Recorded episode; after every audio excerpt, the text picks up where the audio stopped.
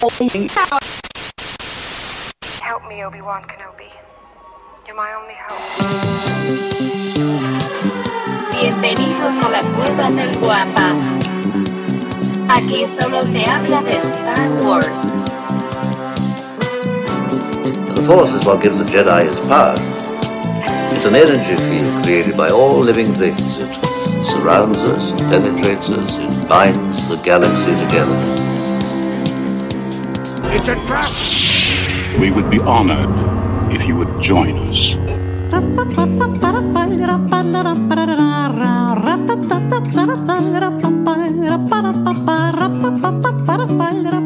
Grabando el episodio 103. Muy buenos días, muy buenas tardes, muy buenas noches, dependiendo a la hora que estén eh, escuchando este podcast en su versión audio en Spotify, Apple Podcast, Evox o cualquier plataforma. Un saludote. Buenos días a los que se empiezan a conectar y acompañarnos. Sorpresota que les tenemos eh, para el día de hoy a los que se están uniendo. Ya está Apocalíptica Painkiller ahí, saludcita con un cafecito en mano, ya está Benny Freaky, ¿cómo están chicos? Buenos días, vamos a, a empezar este relajo y de verdad que para todos tenemos un, un- un presente para los que son, eh, pues de los que se levantan temprano a seguir la grabación desde temprano, pues queremos darle una ¿Te refieres a mí? ¿Yo soy el presente? Ok, pueden hacer la foto ahora, el screenshot. La realidad es que es el profe. Ah, ah, ok. Oye, sí. Ah, ok, gracias por venir, profe. Muchas gracias. No, no. Para mí ustedes son siempre una sorpresa, un regalo. La verdad que muy bien. Disfruto mucho todo lo que hacen. Muchas Me, gracias. me encanta, Daumático. Davo, te dije que... No, no nos pusieras en ridículo tan temprano, que para eso nos pintamos solos. No, además, además de esta compañía de lujísimo que es el profe, también tendremos un presente, verdaderamente tenemos un presente para regalarles, porque recordarán en el episodio 100 que pues tuvimos ahí un par de obsequios que dimos. Felicitaciones a los ganadores. por No voy a volver a rifar mi Boba Fett de Diamond, güey. Estás no, loco. no, no, no, no te preocupes, ya tengo el regalo Ah. perfecto, Ah. se los voy a decir adelantito. Ah. Sí, no, es que no. ustedes no lo saben, pero Davomático luego me obliga a rifar y vender cosas de, de- de mi colección personal y no está chido. Bueno, Es- debes de, debes de saber y tener la seguridad que tus cosas, las cosas que has, digamos, donado para... Es que hay que entender una Las cosa, cosas que te di para que me guardaras, Davo, ¿las cuidaste bien? ¿Mis pues, cositas? Pues, las cuidé muy bien, sacamos provecho de ellas. Ay, pero creo que ya me albureaste.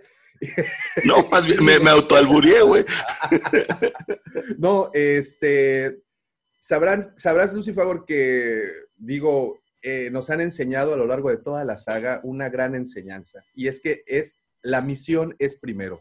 Y entonces, nuestra misión es hacerle llegar estos pequeños pedacitos de plástico y felicidad a nuestros queridos amigos. Y entonces es donde tú entiendes, ¿no? Que, que, pues tenemos que hacer sonreír, tenemos que causar eso bonito. Y es cuando tú donas las pertenencias del museo a la tienda.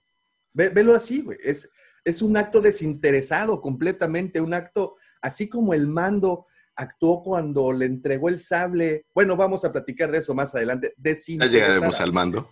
Desinteresadamente, ese es el chiste. Es que cuando hablas de pedacitos de plástico y hacer sonreír y, y donar, siento que me, que me vas a alburear, güey.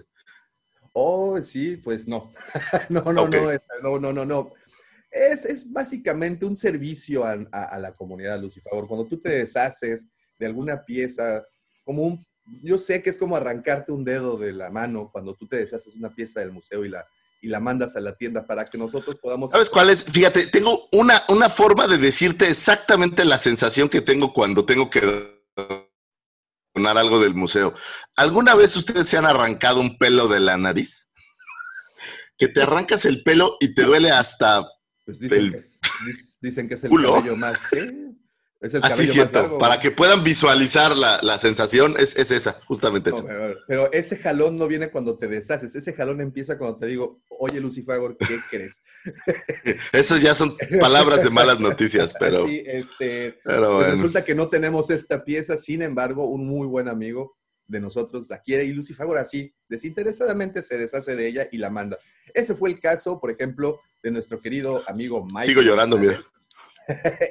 El señor Lucifagor se tuvo que deshacer de un Yoda y un Luke Bespin para poder completar la colección. Venlo de esa manera, es, es, es darte, así, entregarte, Ah, echarte sí, adelante. Eh, Quedamos que no íbamos a hablar de esto, Davomático. ¿Qué pedo? ¿Sabes lo mal que me hace sentir?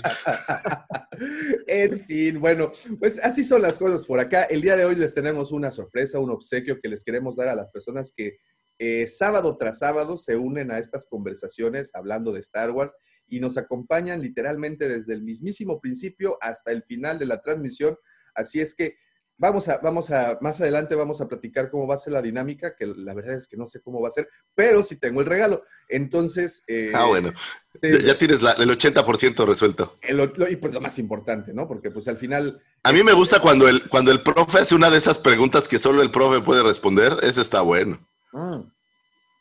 Sí, de hecho, de hecho, de hecho El vamos... otro día ustedes pidieron este, algo difícil, bueno, fue así.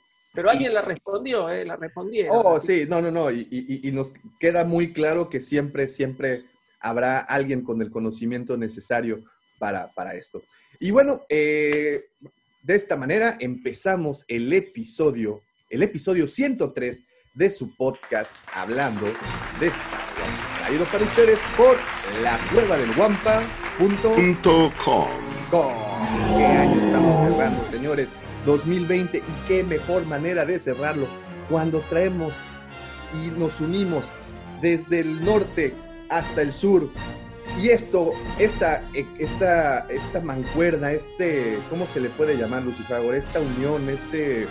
Arjona no lo pudo decir mejor, ¿no? Si el norte fuera el sur, o sea, estamos, Estamos somos, somos un- un- una misma versión.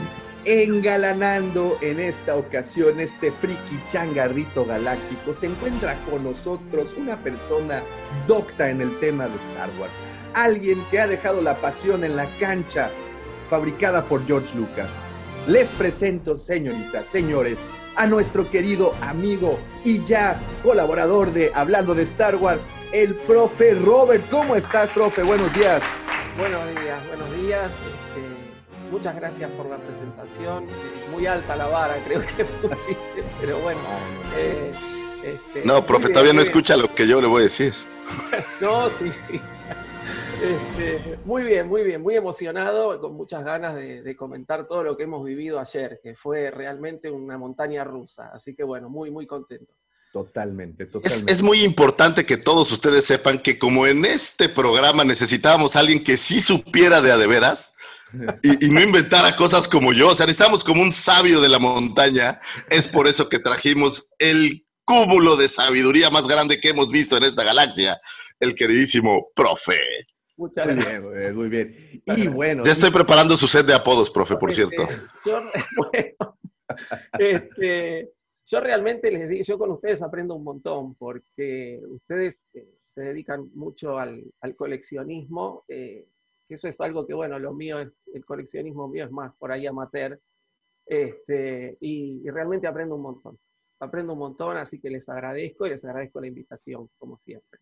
no, no, no, ninguna invitación, profe. Como te dije, esta ya es tu casa y solamente hace falta decir, Vedavo, hoy sí me levanté y listo. Con eso empezamos todo. Con eso empezamos este, este trámite. Y bueno, y obviamente tengo que presentarlo porque pues se termina el 2020, se nos va este año, este año que nos trajo tantos sinsabores, pero a la vez nos trajo cosas bastante interesantes y muchos aprendizajes.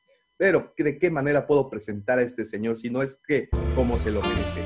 En el fantasy lo conocen como el poderosísimo Moto Moto. Ese es un chiste interno, pero ya pueden imaginarse hacia dónde va. En las canoas. Lo llaman el patriarca. Perdón, es que el patriarca de las canoas es una de esas cosas que... las Twi'lek suspiran al escuchar su nombre. Así Me es. siento orgulloso de serlo. Él es el segundo sol de Tatooine, el chepe chepe de Canto Bight o el Luis Miguel de Moss Eisley. Señoritas, agárrense las bragas. Él es arroba Lucy.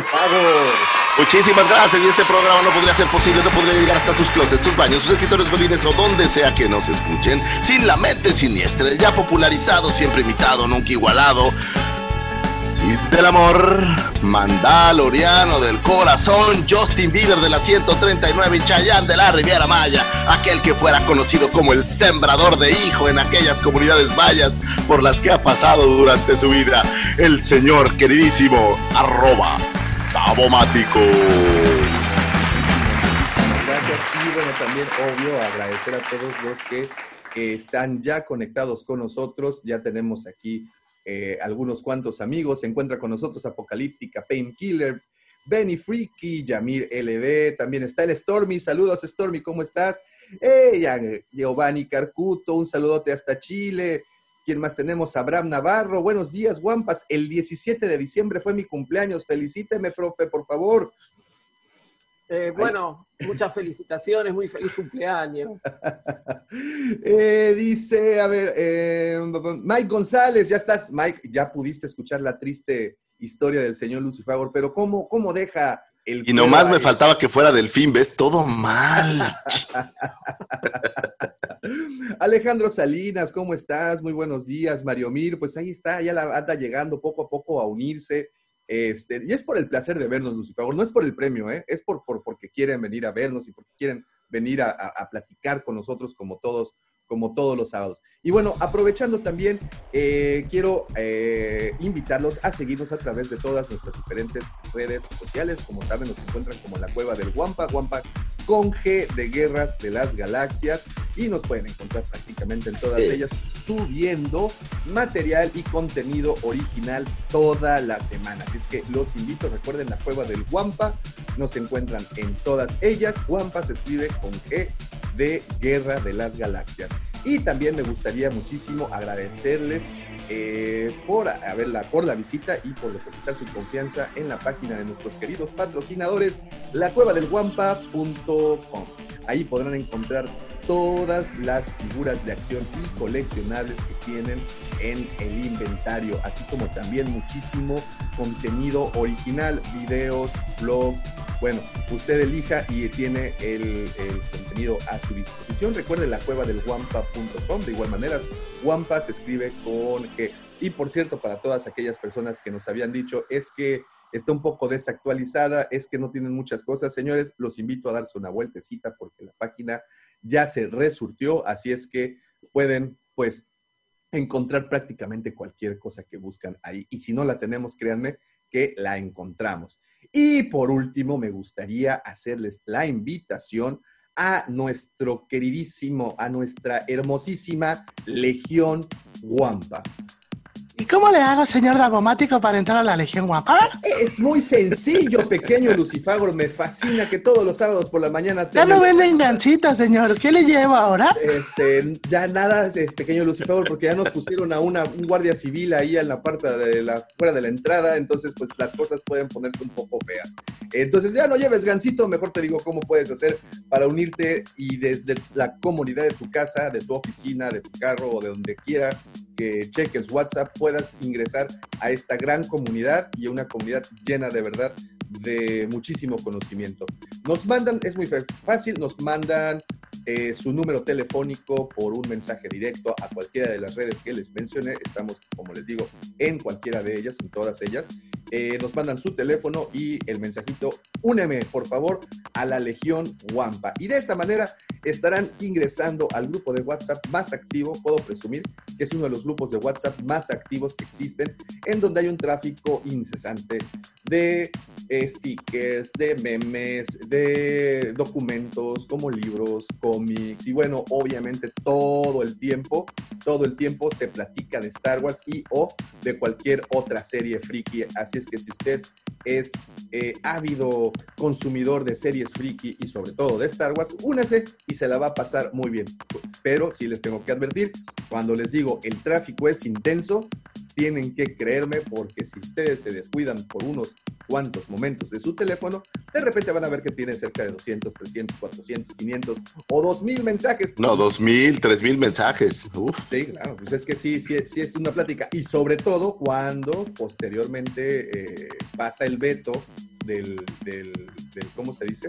Del spoiler y que se permite ya platicar más acerca de los capítulos, en este caso del Mandalorian, que es la serie que está, eh, o estaba tristemente vigente, ya, ya es una serie que, como saben, terminó, pues bueno, siempre la conversación es amplísima. Así es que los invitamos, únanse, la Legión Wampa, muy sencillo, nos mandan su teléfono vía mensaje directo y pues inmediatamente los unimos.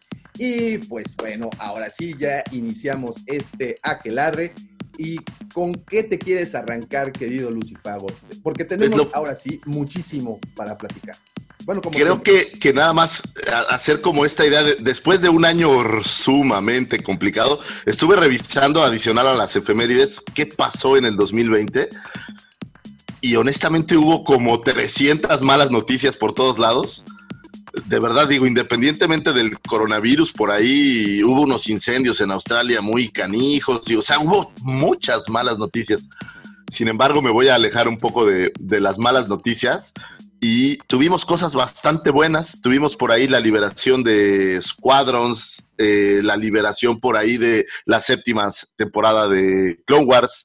Tuvimos por ahí la liberación de, obviamente, la segunda temporada del Mandaloriano, que ha sido una delicia. Eh, el lanzamiento, no sé si te acuerdas de Jedi Temple Challenge, También. este programa de, de concurso basado en Star Wars. Eh, y tuvimos, bueno, pues algunas muertes eh, tristes. Recientemente, el 17, falleció, es decir, ayer Jeremy Bullock. Bueno, ayer para los que están viendo eh, este programa en vivo, para la gente eh, que lo está escuchando en el podcast, pues bueno, ya hace un par de días.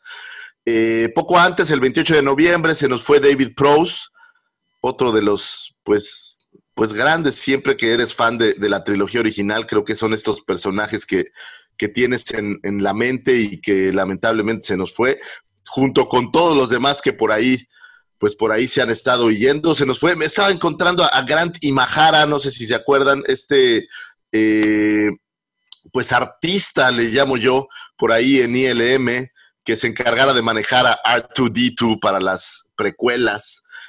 Y bueno, pues ha sido un año de, de como de sube y baja. En mi mente creo que de lo más representativo o lo que más se me quedó por ahí en la cabeza es eh, la llegada de la séptima temporada de Clone Wars y obviamente el Mandaloriano. ¿Ustedes cómo vieron? ¿Qué fue lo que en este año les, les dejó, vamos a decir, marcados eh, fuera de los sucesos negativos, digamos?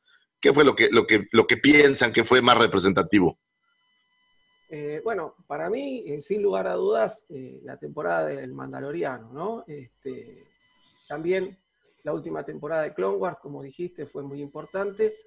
Y cosas que me, que me, que me gustaron a futuro fueron algunos de los anuncios que dieron el otro día en el Investor Day, que realmente este, abren una puerta eh, a que vamos a tener bastante más Star Wars a lo largo de varios años, ¿no? Así que esa incertidumbre que teníamos, que no sabíamos con los anuncios del stand-by, de un montón de cosas, que no sabíamos hacia dónde iba el camino de Star Wars, lo único que teníamos claro era que iba a haber una temporada más del Mandaloriano, ahora como que se ha abierto una puerta y ya sabemos que van a venir varias cosas, de las cuales, este, bueno, no voy a, decir este, ni, que son, ni que van a ser maravillosas ni no, porque todavía no las vimos, pero sí que, que, bueno, que nos generan mucha esperanza, ¿no? Así que bueno, eso también lo, lo rescato como algo bueno de este año.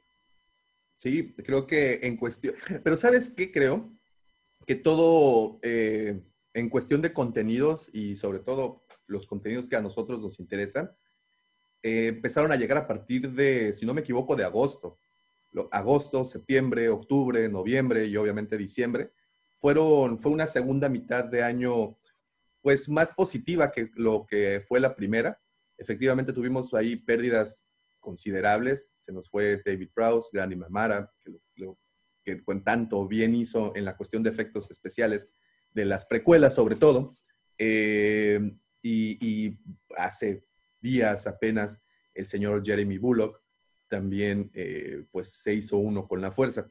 a pesar de esas, esas noticias tristes, pues también tenemos noticias muy interesantes. Llegan, eh, Disney Plus llega a Latinoamérica, que creo, que creo que eso sí marca un antes y un después. Eh, la pandemia, independientemente de todo, el, eh, todo lo negativo que pudo haber traído, también, pues hay que, dice mi papá, hay que sacarle lo, lo bueno a lo malo. Y en este caso creo que en particular para la situación del contenido, esta pandemia marca un antes también y un después, es un parteaguas por completo en cómo consumiremos a partir de este, este año todo lo que nos entreguen. Se, barajeó incluso la posibilidad de desaparecer los cines eh, y bueno, todo ese tema, ¿no? De, cómo estarán distribuyendo eh, las películas, series, caricaturas, etc. Entonces, creo que sí es muy importante todo lo que aconteció y bueno, y para nosotros, en lo, en lo particular, para la Coda del Guampa, e independientemente de haber sido un año eh, malo, yo lo califico con números positivos. Tuvimos oportunidad de consolidarnos en diferentes ámbitos, como fue pues las redes. Creo que eh, eh, tuvimos ya ahí un, como que ya por fin llegamos y nos asentamos, pero la tienda, la tienda es una cosa mágica de verdad. Eh, hemos roto, gracias y afortunadamente, y estamos muy agradecidos por todo eso, hemos roto récords en ventas y la parte de, la venta en línea, de los envíos y el conectarnos con los clientes, que ya dejamos de decirles clientes si son amigos, porque pues prácticamente cada vez que entran a comprar, pues se hace una plática ahí, ¿no? Entonces creo que fue un buen año, eh, aprendimos muchísimo de ellos pero creo que lo mejor del año fue que Disney Plus nos trajo de regreso a Clone Wars y por eso estoy muy contento. Eso Fíjate que otro formato que, creo que también fue algo positivo, durante muchos años eh, Comic Con ha sido este evento como mítico en donde no todo mundo puede ir y en donde no hay acceso para todos, que el acceso es limitado y conseguir boletos siempre es un problema y es caro y bla, bla, bla. Y este año, bajo estos formatos de streaming para poder darle continuidad, la Comic Con se hizo vía eh, totalmente streaming, vía YouTube, y creo que ese formato los hizo todavía más grandes. Creo que es el, el nacimiento de convenciones digitales. Lo mismo me parece que, este Investor Day de Disney eh, va a generar, en donde te pueden traer todos estos eventos a la comodidad de tu casa. No creo que la gente vaya a dejar de ir una vez que se pueda regresar a estos eventos, pero creo que va a ser un formato que le va a aportar muchísimo para toda la gente. A lo mejor los que estamos como el profe más lejos, eh, hasta Argentina, y se vuelve mucho más complicado ir a estos eventos en San Diego, o incluso a lo mejor en Europa, o la gente que se le complica todavía más. Creo que es una manera de acercarlo y creo que eso le va a traer todavía más popularidad a este tipo de eventos y me parece que los va a enriquecer muchísimo creo que es el, comienzo de, un crecimiento todavía mayor. Imagínate que si en años anteriores había, no sé, 200 mil asistentes, ahora lo busteaste a millones, creo yo. Muchísima gente debe de haber estado al pendiente viendo los paneles y entendiendo cómo funciona, porque también es como, era, era como este mito, ¿no? De todo lo que sucedía en la convención y ahora pudiste ver cómo son los paneles, cómo, cómo la gente interactúa y demás. Entonces creo que eso también dentro de lo, de lo bueno que creo que sí pasó este año fue esta eh, interconexión que ahora tuvimos tanto con las marcas, por ejemplo el caso de, Hasbro, que tuvimos estos eventos en donde presentaban eh, figuras como las convenciones, que creo que al futuro este es un formato que, van a tener que ir adoptando todas las convenciones eh, en general, ¿no? Totalmente de acuerdo. Ahí, como dices, Hasbro Pulse fue, fue el año de salida de esta plataforma, bueno, o de este medio de, compra, el cual acercó más, a, esto en cuestión del coleccionismo, acerca más eh, la marca al coleccionista y pues la marca les da de primera mano los productos y esto evita pues una serie de situaciones que, se presentan o que se pueden presentar, sobre todo en, en este rubro de trabajo, ¿no?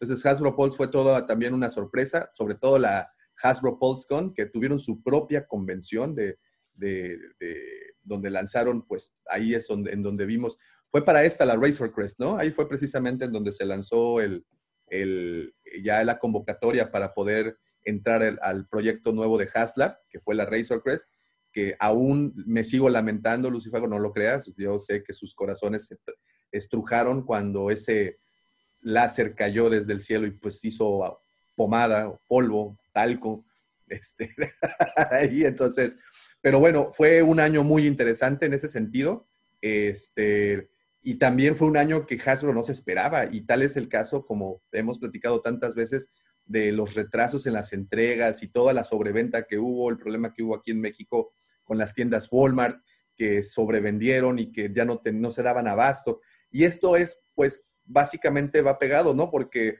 acercas a la gente, le acercas el producto a la gente, ya no tienes que ir a, cazar la figura, ya no tienes que ir a, tres o cuatro tiendas departamentales para poder encontrar algo, te metes a la página y lo adquieres de ahí, pero creo que esto se le salió un tanto de las manos y ocasionó el pequeño caos que fue hace un, par de, hace un mes, pero bueno, ya todo se restableció, ya todo de nueva cuenta está marchando sobre ruedas y, bueno, una vez más, como, como dijimos al principio, es un parteaguas de la manera de consumir tanto contenido como productos. Y, aquí voy, voy a más. ¿Cuántas cosas han cambiado desde que tuvimos este, este, ¿cómo se le llama? Este, este encierro, este confinamiento voluntario o involuntario, ya no, ya no sé cómo fue. Eh, entonces, eh, el, ir al supermercado a comprar la comida, el pedir comida, el pedir cosas, estas cosas a domicilio, todo, todo, todo eso como que fue una gran revolución y pues evidentemente también la parte del coleccionismo le entró a esta revolución y no es que eh, el 2020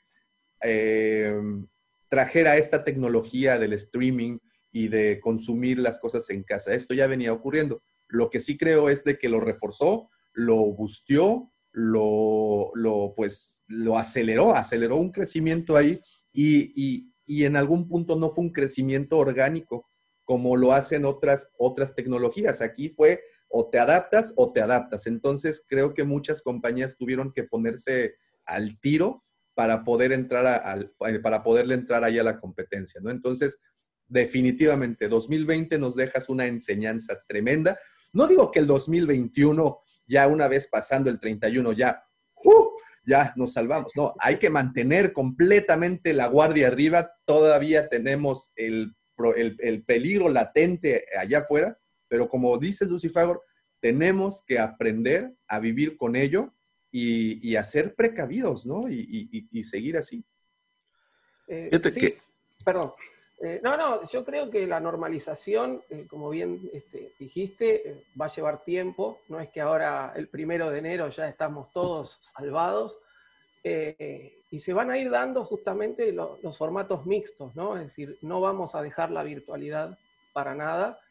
Eh, vamos a ir de a poco adquiriendo la presencialidad y bueno, sobre todo en lo que es al, mundo del fandom, yo creo que el formato mixto se tiene que imponer. Eh, como bien dijo Lucifagor, eh, se nos acercaron a todos los que vivimos lejos un montón de eventos de los cuales a la gente de, digamos, de lo que sería una media de la población se están vedados.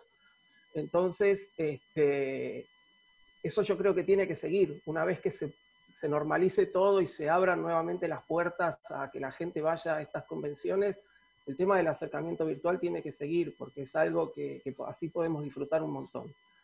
Eh, así que bueno, eh, y sí, sí eh, la necesidad nos hizo adaptarnos y yo eventualmente compraba algunas cosas online, pero no era algo asiduo y ahora prácticamente este, hasta el almacén lo compró online, ¿no? Porque el, almacenero de, acá de la zona tuvo que ponerse su plataforma para poder seguir vendiendo. Entonces, este, creo que eso vino para quedarse y, bueno, eh, ir avanzando, ¿no? Ir avanzando siempre este, y mejorando y aprendiendo. Yo creo que, fíjate que muchos de estas tiendas o estos, el, abarrotero de la esquina y, demás, lejos de, crecer voluntariamente, pues fue una evolución a fuerza. Creo que tuvieron que entrarle a la de a fuerza, no había más, la gente no iba a salir a comprar y se volteó porque yo pienso que a mucha gente le empezó a ir muy bien a base de que abrió la posibilidad de que pudieras comprar en línea. Tengo un ejemplo curioso que soy, yo jamás eh, he disfrutado ir a comprar ropa, no soy un gran asiduo, y una de estas tiendas departamentales grandes solía tener, siempre ha tenido su página, pero era bastante chafa. Y ahora con esta pandemia he empezado a utilizarlos y, y han mejorado muchísimo. Entonces ya, ya no tengo que ir a las tiendas a comprar ropa, ya puedo comprar el mismo pantalón que he comprado 100 años y, con la talla y todo, todo muy específico. Entonces, eso está, está, está, buenísimo, ¿no? Yo, yo, yo, yo, yo selecciono eso, es correcto. Ahora, creo que, que lejos del de lado negativo, digo, saben que mi amargura suele aflorar, pero en este caso, eh, creo que este año lo veo de una manera muy positiva porque no recuerdo un año que me haya dejado tanta enseñanza.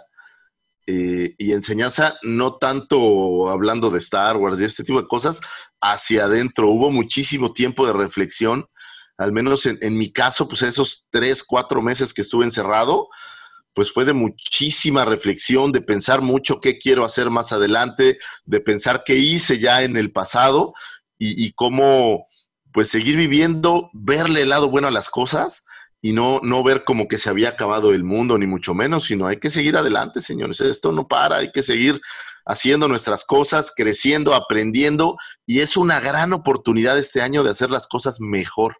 Yo no creo que haya habido un año antes, al menos en mi vida, que haya tenido una oportunidad tan grande de estar obligado a mejorar en todo lo que hago para seguir evolucionando y seguir yendo hacia adelante. Entonces, eh, sonará muy loco, pero creo que, que hay que agradecer que este año nos dejó un aprendizaje tan grande que nos hizo más fuertes y nos está preparando para seguirle pegando los años que vienen, ¿no? A echarle ganas, creo yo. Así es, sí, así seguro. es. Así es, y, y, bueno. Y esa reflexión vino por parte de bichos, Ludoteca. Porque si usted no tiene dónde dejar a su hijo y quiere, pues, pase, que pase, pues se la pase muy bien, o sea, usted y su hijo, puede llevarlo a bichos Ludoteca. Ahí su hijo se divierte y usted se evita una jaqueca. Fíjate que, que, para el año que viene hay que hacer anuncios pagados, Davomático. Sí, sí. ¿No? Ahí al, al, al, profe, al profe aquí hablando con una taza de café así muy... Así, no, checa, checa, checa, así. Así exacto, como les decía, jóvenes. y, y no hay, aquí no, no es nada de mercadotecnia ni nada por el estilo, es simplemente, simplemente así. Y bueno, y, y, y sí, efectivamente, eh, vamos a, como también eh, saben, o algunos de ustedes saben, este es el último capítulo de la segunda temporada de hablando de Star Wars, porque vamos a tomarnos un pequeño receso, no les, eh, no les aseguro exactamente de cuánto, pero no se preocupen, máximo dos semanas nada más estaremos fuera del, de, de, de, del alcance, pero pues seguiremos viéndonos, ahí seguiremos subiendo los videos, seguiremos teniendo ahí un par de en vivos, eh, ahí platicaremos, todavía ahí estaremos conectados, solo que pues sí, vamos a tomarnos unas pequeñas vacaciones de levantarnos temprano los, los sábados, porque sí, sí, este, hoy sí me costó un poquito más de trabajo, sobre todo con el clima que está pegando, está bastante rico estar encobijado. y amanece tarde, entonces con eso de que no hay sol ni nada, puta, da, sí da flojera, la verdad, lo acepto. Pero, pero bueno, pero bueno, siempre es bueno tomarse un pequeño descanso y sobre todo aprovechar estas épocas para, para, para aprovechar a la familia, para aprovechar todo el tema de, de, pues de las fiestas y estar ahí con, con la algarabía al 100, ¿no? Entonces, pues bueno, este, este es el, el, el, digamos que el último episodio del 2020. Ha sido un fabuloso año, como te digo, en cuestión del podcast. Híjole, para nosotros es algo increíble poder tener amigos. Profe, de verdad, lo, te lo he dicho siempre, muchas gracias por, por, por unirte a platicar con nosotros, porque como bien dice Lucifer, somos un par de mensos que no sabe a comparación tuya. Aquí nos veniste a poner orden. Así es que, pues, muchísimas gracias. Es de las cosas increíbles que nos está ocurriendo este, este 2020. Eh, como les digo, para, para nosotros, para la cueva fue año de crecimiento. Nos acercamos muchísimo con todos nuestros amigos y pues afortunadamente pudimos sacar algo positivo de todo esto al crear y, y, y, aquí voy, eh, voy a usar la palabra crear porque pues no, no me pertenece eso, porque fue orgánico completamente, pero al que, el que naciera esta comunidad Wampa, la Legión Wampa en particular, que es un grupo tan unido, al cual le mando saludos si nos están, pues evidentemente aquí hay en, en, en este momento en el chat, hay, hay amigos de la Legión, eh, grupo unido, grupo respetuoso, que bueno, eh, todos los días estás no tienes algo que hacer, simplemente agarras el teléfono y te sigues la conversación y es de verdad increíble. también quiero aprovechar para mandarle todas las felicitaciones, todo el amor, todo, todo, todo el respeto y admiración a la comandante Drosa, porque como te lo he dicho, pues mano dura, Lucifagor es la única que pone orden en este, en este, en este La comandante es durísima, ¿eh? Me cae que. Sí, sí, sí. So, ahí te cuento, ahí te cuento. Entonces, es como un Indiana Jones moderno, porque trae su látigo y ¡árale! ¡A trabajar! Sí, no manches. Y yo soy como un Dubak, no moderno. oye, yo sería más bien como el cerdito ese de, de Force Awakens. Entonces, una, felicitaciones, Commander, tú sabes todo mi amor, todo mi respeto, toda mi admiración, porque lo que haces ahí en, esa cueva es impresionante. Y pues bueno, ya, aquí las adulaciones, aquí lo, aquí lo bueno termina, vamos a darle a la carnita, que es lo que nos encanta, y en esta ocasión, bueno, platicamos un poco de todas las sinsabores, todos los altos y bajos del 2020, pero ¿por qué no empezamos la escaleta, por el amor de Dios, y le damos paso al señor arroba Lucifagor y sus astroefemérides. Muchísimas gracias, muchachos. Gracias por, por, escucharnos. Y bueno, hoy nos vamos a aventar unas astroefemérides que corren del 21 de diciembre hasta pues los pocos eventos que tuvimos al paso del tiempo en los últimos días de diciembre. Como ya ha comentado el buen Davomático, bueno, pues se nos está terminando la segunda temporada de eh, hablando de Star Wars, traído por la Cueva del Guampa que este será nuestro capítulo de cierre, digamos, pues para, para empezar a, meditar y traerles cosas nuevas y ver si puedo hacer que el señor Davomático haga el baile de los siete velos aquí en vivo. Entonces, pues todo eso tenemos que prepararlo con calma. Pero bueno, vámonos con las astroefemérides. Un 21 de diciembre de 1948 nace el señor Samuel L. Jackson, actor norteamericano que interpretara a nuestro queridísimo maestro Mace Windu para la trilogía de precuelas que francamente eh, yo no lo veía como tan en Star Wars, pero llegó y se robó el, papel de este maestro Jedi que se vuelve como, como el segundo, no sé si pondríamos el rango o no sé si exista tal cual el rango del maestro Yoda y este es el, el segundo más, más sabio, pudiéramos decir con más conocimiento. Entre conocimiento y también en manera de combatir, digo, parte de la mitología del sable morado es que pues él tenía el uso, ¿no? Tanto del lado oscuro, bueno, o podía tener el uso de, técnicas del lado oscuro y del lado luminoso de la fuerza y se hizo un duelista increíble, un, un esgrimista tremendo, ¿no? El dato del, del, sable morado es muy curioso. Él, cuando estaban preparándose para grabar, le pregunta eh, al señor Lucas, oiga, pues ¿qué, qué sables hay o qué? Y entonces Lucas les habla, bueno, pues tenemos el verde, el azul, el rojo, y oye, pues a mí déjame usar uno diferente y pues me parece que Lucas se lo concedió y entonces así es como se genera en esta saga eh, nuevos caminos y nuevas creaciones de información. Órale, le dieron el sable morado y detrás del sable morado, bueno, pues viene toda una, una historia de cómo funciona, quién tiene sables y demás y eso siempre se agradece, ¿no? Que se llenen todos esos, esos huecos. Una, una, efeméride más, perdón por, por interrumpirte. el lunes también, 21 de diciembre, cumple siete años un querido amigo que se llama Ikal, Ikal Yuki. Él nos, él nos escucha desde León, Guanajuato. Ah, saludos. Y, y pues bueno, Ikal, muchísimas, muchísimas felicidades. Este, cumple siete años, pásatela genial en tu cumpleaños y es que su mami se comunicó con nosotros y pues dijo que siempre, siempre nos escuchan y que les encanta escucharnos. Ical, un abrazote, pásate la bomba. Y pues bueno, ahí está la felicidad. Muchas felicidades, Ical. Oye, yo recuerdo a León con mucho cariño porque ahí fue donde fue mi primera presentación sumamente humillante en karaoke, ¿sabes? Había un lugar que se llamaba Cantabar o algo así y fue la primera vez y fue sumamente humillante, pero, pero bueno, lo recuerdo con, con cariño siempre. y bueno, pues el señor Samuel L. Jackson lo recordamos por aparecer en cintas que yo no tenía como en mente. ¿Sabías que apareció en El Planeta de los Simios de 1968? No. Eh, curiosamente era una estrella por allá. En El Exorcista 3, en Goodfellas, Jurassic Park, Pulp Fiction. Eh, y bueno, obviamente el Nick Fury del MCU. ¿Sabes en dónde lo vi y, y también empezaba? ¿Te gustó cuando lo viste? Este, pues la verdad es que sí, un poquito. es, es, es, guapo el señor. Este, no, eh, hay una película de Eddie Murphy en donde él es un príncipe de un país africano y viaja a Nueva York.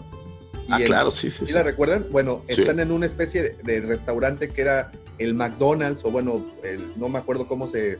McDowell's, creo que se llamaba el restaurante, que incluso le habían volado la M a McDonald's para, para, para eso. Pero bueno, están en este restaurante y entra un asaltante con una escopeta y, y Eddie Murphy lo desarma, con- están trapeando en ese momento él y, y su compañero, y lo desarman, y el asaltante es Samuel L. Jackson, curiosamente. El príncipe de, no, el príncipe de Nueva York, sí es. Sí, es, el, príncipe, de Nueva York, el me parece. príncipe de Nueva York o algo así. Pues bueno, felicidades al señor Samuel L. Jackson. Un 21 de diciembre de 1937, Disney presenta su primer eh, largometraje animado, Snow White, y me parece que es el arranque de una virtuosísima producción de cintas animadas infantiles, que bueno, deriva en todo lo que ya, ya sabemos de Disney y que siempre es interesante recordar a los siete enanitos que por alguna razón siempre los conecto con Star Wars. No sé si a ustedes les pasa. No. Una especie de yaguas, ¿no? Ah, exacto, exacto. Digo, la, la verdad se me figura como que fueran Jaguars, la neta. Sí, sí. No lo sé. Un 23 de diciembre de 1962 nace el señor Harold Howie Weed, que fuera este eh, artista para ILM, que una vez, ustedes saben que se reeditaron muchas escenas para las reediciones, valga la, la- la- el pleonasmo, eh, para las reediciones de la trilogía original, y él estuvo portando célebremente el disfraz de Wampa, con lo Oh. cual siempre me acuerdo de él. Y digamos que es el segundo actor que hizo al Wampa en las pocas escenas que tenemos por ahí. Entonces, en este canal siempre recordamos a los Wampas que están por ahí. Eh, un 23 de diciembre de 1994 fallece el señor Sebastian Shaw, quien fuera eh, la versión de Anakin, o bueno, Vader para el regreso del Jedi, y que después atrozmente fuera reemplazado por Hayden Christensen, lo cual, lo cual no me gusta nada, pero, pero bueno, así es la historia en Star Wars. Con esta búsqueda de darle continuidad y demás, el señor Lucas de repente hace estas cosas que no me encantan. Oye, Pero bueno, qué canijo, cinco actores para interpretar a un personaje. Cinco Es actores. correcto. Tienes A James Earl Jones dándole una voz que fue icónica y que se quedó para siempre ahí. Tienes a Dave Prost vistiendo el traje, tienes a quien era su doble en cuestión de esgrima, Sebastian Shaw también ahí entrándole al quite y a lo último, este Hayden Christensen. Cinco actores, un mismo personaje para una misma película. ¿Qué tal? ¿Y, y sabes qué no me gustó de este cambio que hicieron? Que todos los Jedi eran los viejos. O sea, es como el fantasmita era cuando murieron. Y aquí somehow él sí es joven porque es más, más guapo, o no sé, diga esa parte no me... Pues, No pues me sí, encantó, pues, pero bueno. Era, cuando era joven, era cuando todavía estaba cercano a la luz, ¿no? Al lado luminoso, supongo que esa es la justificación. Al- yo nunca he oído o no me he fijado si la han dado. ¿Les suena a ustedes que la hayan dado alguna vez de esa justificación? Eh, la verdad, a mí eh, nunca me interesó saberlo. eh, fue algo que. no, fue algo con lo que estoy totalmente en, desacuerdo. y nunca me, Creo que sí, creo que dijeron algo así, como que era la parte luminosa de Anakin, como para justificarla. Pero realmente, yo, como, como. Más allá de ser fanático de Star Wars, ser fanático del cine en general, eh, siempre digo, si la película es muda, la prefiero muda, y si es en blanco y negro, la prefiero en blanco y negro, y no me gusta que se anden eh, retocando estas cosas. Así que bueno, este, se agradeció en su momento el reestreno de las ediciones especiales porque pudimos ver una vez más la trilogía en el cine. eh, y acá en Argentina este tipo de cosas eh, es difícil que se hagan y fueron eh, unos mega eventos como no recuerdo de Star Wars realmente acá en nuestro país era llenar las salas, todos los fanáticos, eh, un- una cosa impresionante. Este, por eso se agradece, pero siempre me quedo con las versiones este, originales, ¿no? Por una cuestión también de, de amor al cine. No, no, me, no me gusta que se retoque una película de, ningún tipo.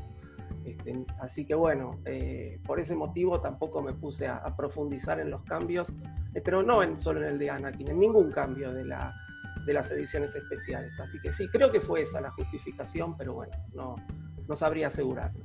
No, y, sí, sí, le, no, no, no, yo también soy igual, ¿no? no, no. Las películas originales sin los retoques me, me- gustan más. De hecho, la escena, por ejemplo, del Palacio de Java, que tiene, tiene un significado en este episodio, créanme, la escena del Palacio de Java, y Side Noodles en digital, fue pésima.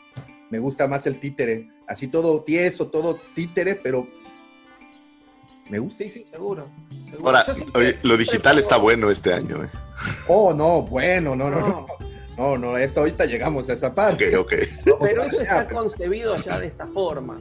sí, Es, sí. es correcto. Eso está concebido ya de esta forma. Entonces, yo siempre pongo de ejemplo el, el Drácula de Bela Lugosi, que se ve el murciélago con el violín. Una joya. Y digo, Claro. si no se viera, si, si lo arreglan, porque se puede arreglar, este, pero si no se viera el murciélago con el violín, pierde esa, ese, ese sentido de la época. Entonces, este, hay que ponerse, cuando uno ve una película de hace 50 años o de hace 100 años, hay que ponerse en contexto. Entonces, este, no, no, no es lo mismo. Por eso, yo prefiero siempre la, la versión original. No, y Yo- sabes que creo, perdón, que aquí lo interesante y lo, y lo sabroso es de el, el- la creatividad de, que tuvieron los realizadores para poderle dar una solución y, ofrecer el efecto. Y creo que eso es lo que cuenta en, una producción vieja. Todo lo que tuvieron que hacer los creadores para poder eh, llevar esa escena a cabo, ¿no? Y es ahí la creatividad y el ingenio y el arte de- lo, lo artesanal de los efectos especiales de ese entonces, pues es a lo mejor a nosotros es a lo que, lo que nos, nos, nos, este, nos atrae más, ¿no? Y si, es, y si fue hecho así, como dices, profe, déjenlo, es como un museo eh, interactivo, caray, ¿no? Prendes la televisión y ves cómo eran las cosas y no las vas curando, pero bueno, sabemos que Lucas es un perfeccionista o fue, era un per- per- perfeccionista en ese momento y mientras tuvo oportunidad de retocar cosas, lo, lo siguió haciendo hasta Yo no podría coincidir más, que lo dejen como estaba, no hace falta. Si ya tienes esta película que te causó emociones y demás, ¿para qué quieres? Mejor que la vuelvan a hacer. Yo tengo un ejemplo Claro. excelente. Evil Dead, la versión original me encanta y la nueva también. Y, y no hubo necesidad de arreglarle nada a la vieja con estas escenas horribles de cómo, cómo se- los monstruos se mueven horribles, son espantosas en las versiones originales. Pero pues le da el saborcito, ¿no? Es, es, es lo, que, lo que en aquel entonces hacía magia.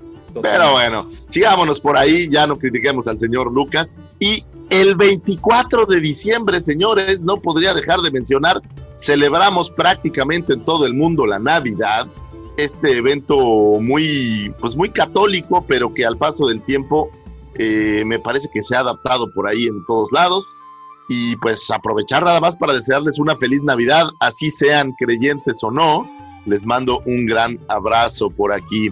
Un 25 de diciembre de 1977, Kenner lanza una caja vacía para tratar de ganarle al tiempo y poder vender algo en las fiestas o en, en las navidades. Como recuerdan esta gran historia de Kenner donde no tenían a tiempo la producción de los juguetes y por ahí se les ocurrió vender una caja vacía o bueno, vender un certificado que te haría llegar eventualmente las figuras. Si bien el certificado incluía fotografías de todas las 12 primeras figuras, la caja cuando te llegaba a tu casa, que por ahí se empezó a distribuir en febrero del siguiente año, pues realmente te llegaban cuatro figuras.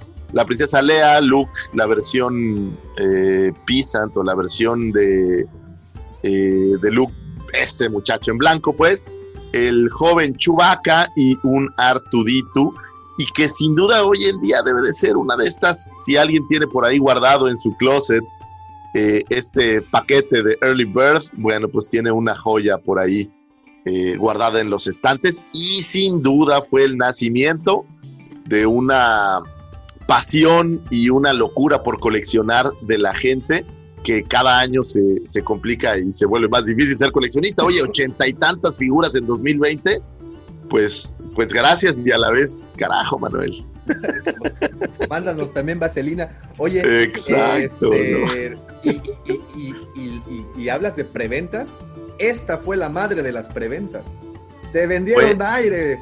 la creación en el mundo de las preventas y se probó que la gente compra antes de tenerlo. Entonces, eh, ojo, en Estados Unidos la venta por catálogo no es algo nuevo, entonces allá es común que la gente tenía su catálogo y, y compraba y esperaba que le llegara, pero bueno, Pero, Esto en- fue pero- algo pero- había productos que los respaldaban.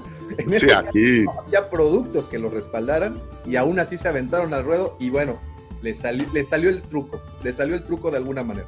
y sin duda me parece que gran parte del éxito de toda esta saga también tiene que ver eh, con, con los juguetes y los coleccionables y el merchandising. O sea, descubrieron muchas cosas que, ¿no? que antes no se hacían. Eh, yo quiero recomendar, para la gente que no estaba interiorizado de, de este tema, eh, quiero recomendar eh, unos documentales que hay en Netflix que se llaman The Toys That Made Us. Y bueno, ahí está uno de esos documentales, creo que duran una hora, son- no son muy largos. Este, está toda la historia de los juguetes de Hasbro, ¿no? de, de Kenner, va, en aquel entonces, este, y cuentan justamente y muestran fotos de esa famosa preventa. Así que bueno, si alguno se quiere interiorizar más en eso, puede, puede acercarse a ese material y, y- y conocerlo. Está bien bueno el, el documental, por cierto, entonces échenle, Sí, échenle un ojo, estoy de acuerdo. Buenísimo. Y vámonos, un 25 de diciembre de 1977 se estrenaba en México Una Nueva Esperanza, a New Hope. Es decir, se llevó pues de mayo a diciembre para que se pudiera estrenar en México, pero sin duda fue un boom esta película que vino a revolucionar todo eh, el universo del coleccionismo y yo creo que el, el cine me parece que sí vino a traer toda una revolución en el concepto, en los efectos especiales, en cómo hacer la música, el vestuario.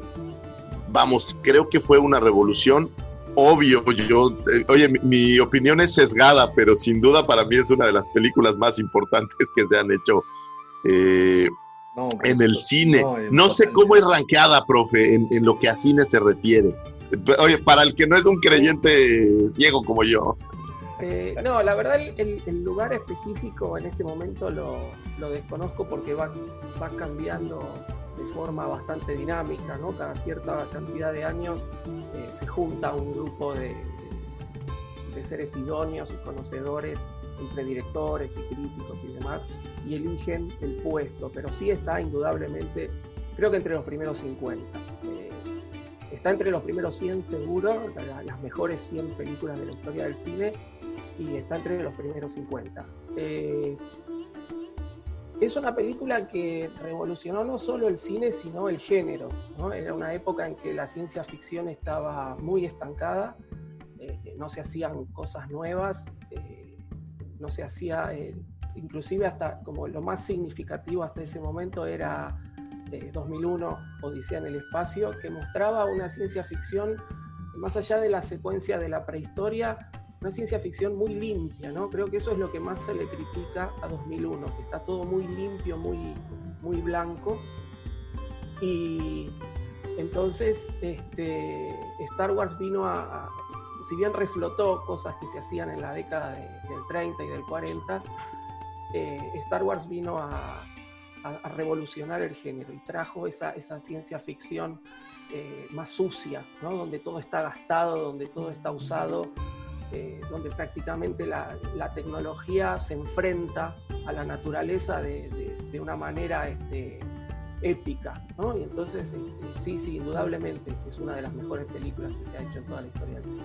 Y, y también, en- ahorita que dices- perdón, Es- también en Argentina se estrenó el 25 de diciembre. Sí, A ver. sí, sí, sí, sí, una en diciembre del 77, 25 de diciembre. sí. Ahorita que dices de 2001, la estaba curiosamente viendo hace un par de semanas y las secuencias son como eternas, ¿no? Esta secuencia en donde el güey va corriendo en la nave, digo, o sea, no, que sean realmente largas en tiempo, pero se me figura que le estás viendo y se te hace como largo, así como- Este, sí, 2001 tiene, tiene no, no quiero profundizar porque también es una de mis películas este, preferidas, pero tiene una narrativa muy particular, muy propia de, de Kubrick.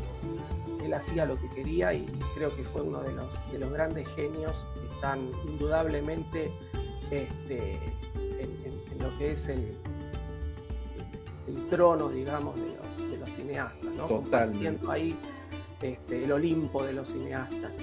Este, y, y sí, sí, sí, 2001 tiene, creo que muchos le critican, ¿no? Esa, esa narrativa lenta, inclusive lenta para la época, ¿no? Si bien ahora tenemos una narración eh, mucho más clipera, le digo yo, mucho más frenética, con, con un montaje más cortado, eh, Kubrick quería dar el tiempo, ¿no? Justamente ese paso del, tiempo, este, como que no termina nunca.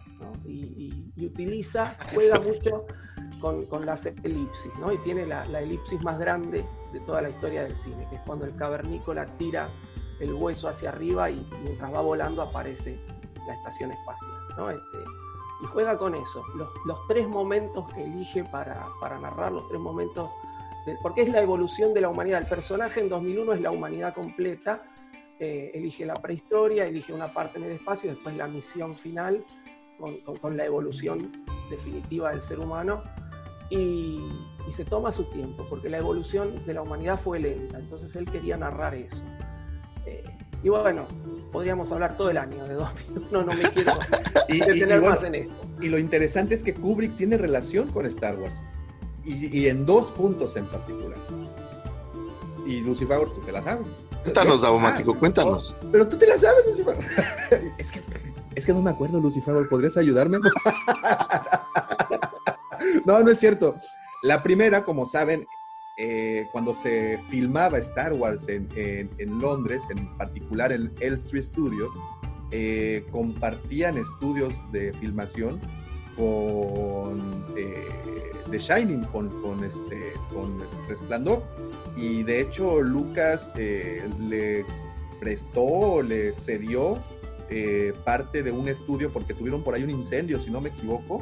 Algo, algo, algo ocurrió en los estudios de grabación y Lucas fue quien le dice, pues, no, mira, esta parte no la estamos usando, si quieres aquí puedes terminar tu película.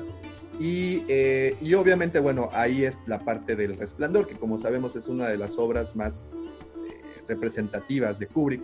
Y la segunda obra más representativa, si no es que la primera, es que no sé, con Kubrick de verdad no, no podría, tengo como cinco películas que no sé en qué lugar se encuentra cada una de ellas, pero tenemos el caso de La Naranja Mecánica y pues también la participación de David Prost en esta película. La recordaremos que pues ahí, ahí aparece también nuestro, nuestro querido y bueno, ya, ya fallecido David Prost.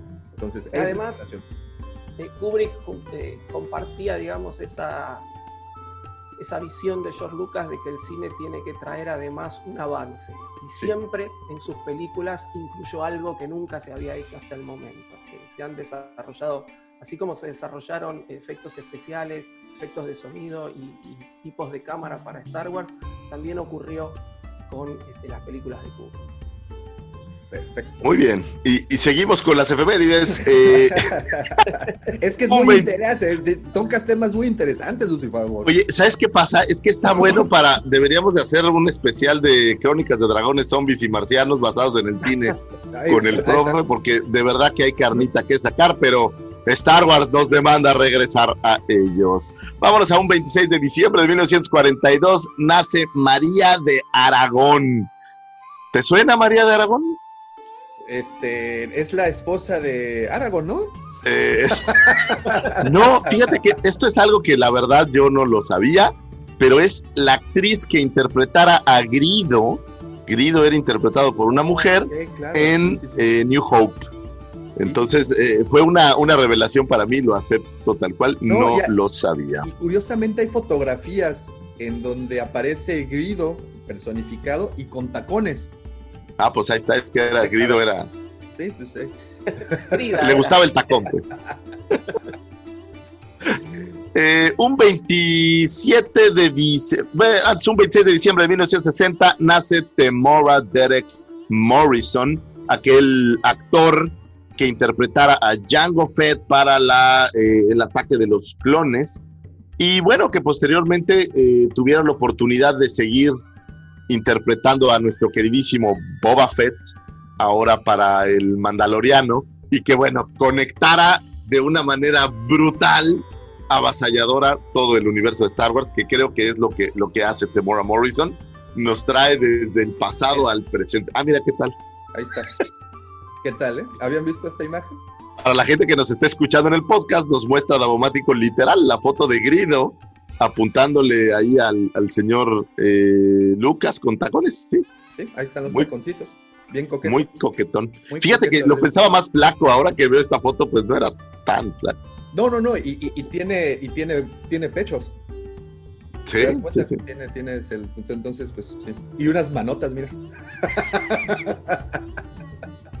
ahí está, pues ahí está. Ahí está la prueba. Muy bien. Eh, cumpleaños del señor Temuera Morrison. Luego, un 27 de diciembre, triste, tristemente, de un 2016, fallece nuestra queridísima Carrie Fisher. Eh, pues, ¿qué les puedo decir? La muerte de Carrie Fisher. No soy una persona que sufra demasiado por las cosas, pero esta de verdad fue una de las, de las muertes que me dolió muchísimo. Eh, se me hacía guapísima, se me hacía increíble actriz, el papel le había quedado perfecto, nuestra querida princesa Lea. Y bueno, pues, pues habrá que, que recordarla con mucho cariño. Una más de este, de los 12 apóstoles, por ahí veo una foto que me gustó mucho donde ponen en figuras de Kenner eh, los, los que han fallecido de estos 12 primeros, digamos, apóstoles que le llamamos a las 12 primeras figuras de Star Wars y pues ya se nos están acabando, entonces, eh, lo cual es, es bastante triste. Eh, un 28 de diciembre de 1922 nace el señor Stan Lee, que si bien no tiene una relación directa con las películas de Star Wars, pues creo que su aporte a la cultura pop y al mundo del cómic y al mundo del fandom, que es parte de lo que nos gusta en este canal, pues creo que no tiene, pues no, no tiene comparación eh, creador de algunos de los superhéroes más eh, amados. Me parece que eh, poca gente ha estado a su altura. No sé si es más, a lo mejor Jack Kirby, pero no, no creo. O sea, la verdad, Stan Lee me parece que fue un prócer de lo que a cómics se refiere. Y obviamente el MCU de Disney, pues lo busteó aún más. Eh, descanse en paz el señor Stan Lee, que también era, era buena onda con el fandom, ¿eh? Mucho. Me tocó verlo ahí en una Comic Con saludando de una manera súper, súper chida, súper amable. Y bueno, para cerrar las efemérides de este año, voy a cerrar con lo que es probablemente la efeméride más grande que he podido decir en este programa. Quiero expresar mi más grande y sincero agradecimiento por un año más, no solo de amistad, no solo de cariño, de ser cómplices, de ser eh, mi media naranja, lo digo abiertamente, en lo que al fandom y en lo que a crear contenido se refiere. Esta persona que me hizo ver que podía alguna vez hablar ante un micrófono, porque ustedes no lo saben, pero Tavo hace mucho, eh, yo le conté que a mí me gustaría hacer radio y bla, bla, bla, y es gracias a este señor que yo puedo estar aquí frente a ustedes hablando de una manera más sueltita que lo que hiciera hace tres años. Y la verdad no tengo palabras para agradecer porque ha sido más que un amigo, ha sido un hermano, un camarada, un compa, un brother. Y pues no me resta nada más que darle las más sinceras felicitaciones. El 29 de diciembre de 1970 de 1978 nace en una bonita casa en Cancún. ¿Casa o hospital? Hospital y fue Ah, en un hospital en, en Cancún nace ese prócer del micrófono, el señor arroba Davomático. Feliz cumpleaños, Muchas joven gracias, Davomático. Muchas, muchas gracias. Este, sí, sí, sí fue hospital. Había parteras, pero Sí había, ah, ok. había, pero pues decidieron, sí. Pues feliz cumpleaños, Davomático, un 29 de, Gracias, de diciembre. Si ustedes quieren mandarle regalos, se están recibiendo. Por favor. Eh, tangas, tangas eh, perfumadas es, es su predilección, pero, pero si ustedes quieren mandarle un regalo, bueno, pues ya saben y no se olviden de saludarlo. Con esto estamos cerrando las astroefemérides Una- del una- 2020. Una más, una más, Oye, una siga. más. Perdón, perdón, perdón, una más. Diego Luna, 29 de diciembre, compartimos cumpleaños. Oh, Diego, Diego Luna. Ah, no, sí, Diego Luna, Es- Diego Luna. es- No, es- Diego Luna. Feliz Andor. cumpleaños, Diego Luna. Es, es Andor, es Andor por acá. Y fíjate, rapidísimo, antes de cerrar las efemérides, nos pone nuestro brother eh, Felipe Salazar. Stan Lee sí tiene aporte para Star Wars. ¿Qué tal?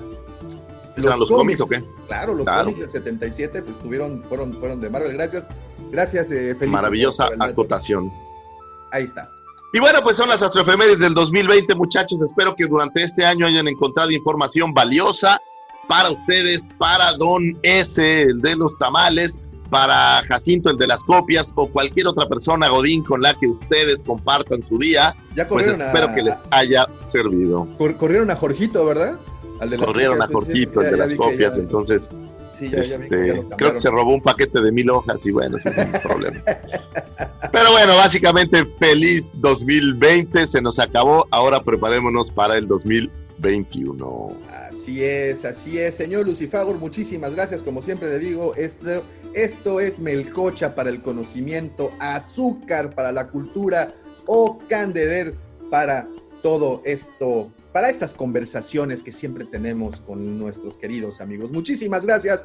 Estas astroefemérides nacieron este 2020, así es que también es la eh, efeméride de las astroefemérides. Así es que, Lucifagor, muchísimas, muchísimas gracias. Y pues bueno, ahora sí, Estamos aquí por algo, ustedes están aquí por algo y yo sé que no solamente están aquí por el premio, sino porque de verdad tenían mucho gusto y ganas de vernos, pero estamos aquí por algo y es por el análisis, el destripamiento, el desmenuzado del último capítulo de la temporada 2 del Mandalorian.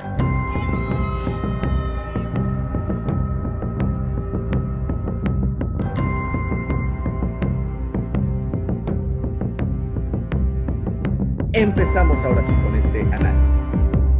Se nos termina la temporada 2 y creo que lo más triste que nos ha traído el Mandaloriano es que se termina la temporada 2.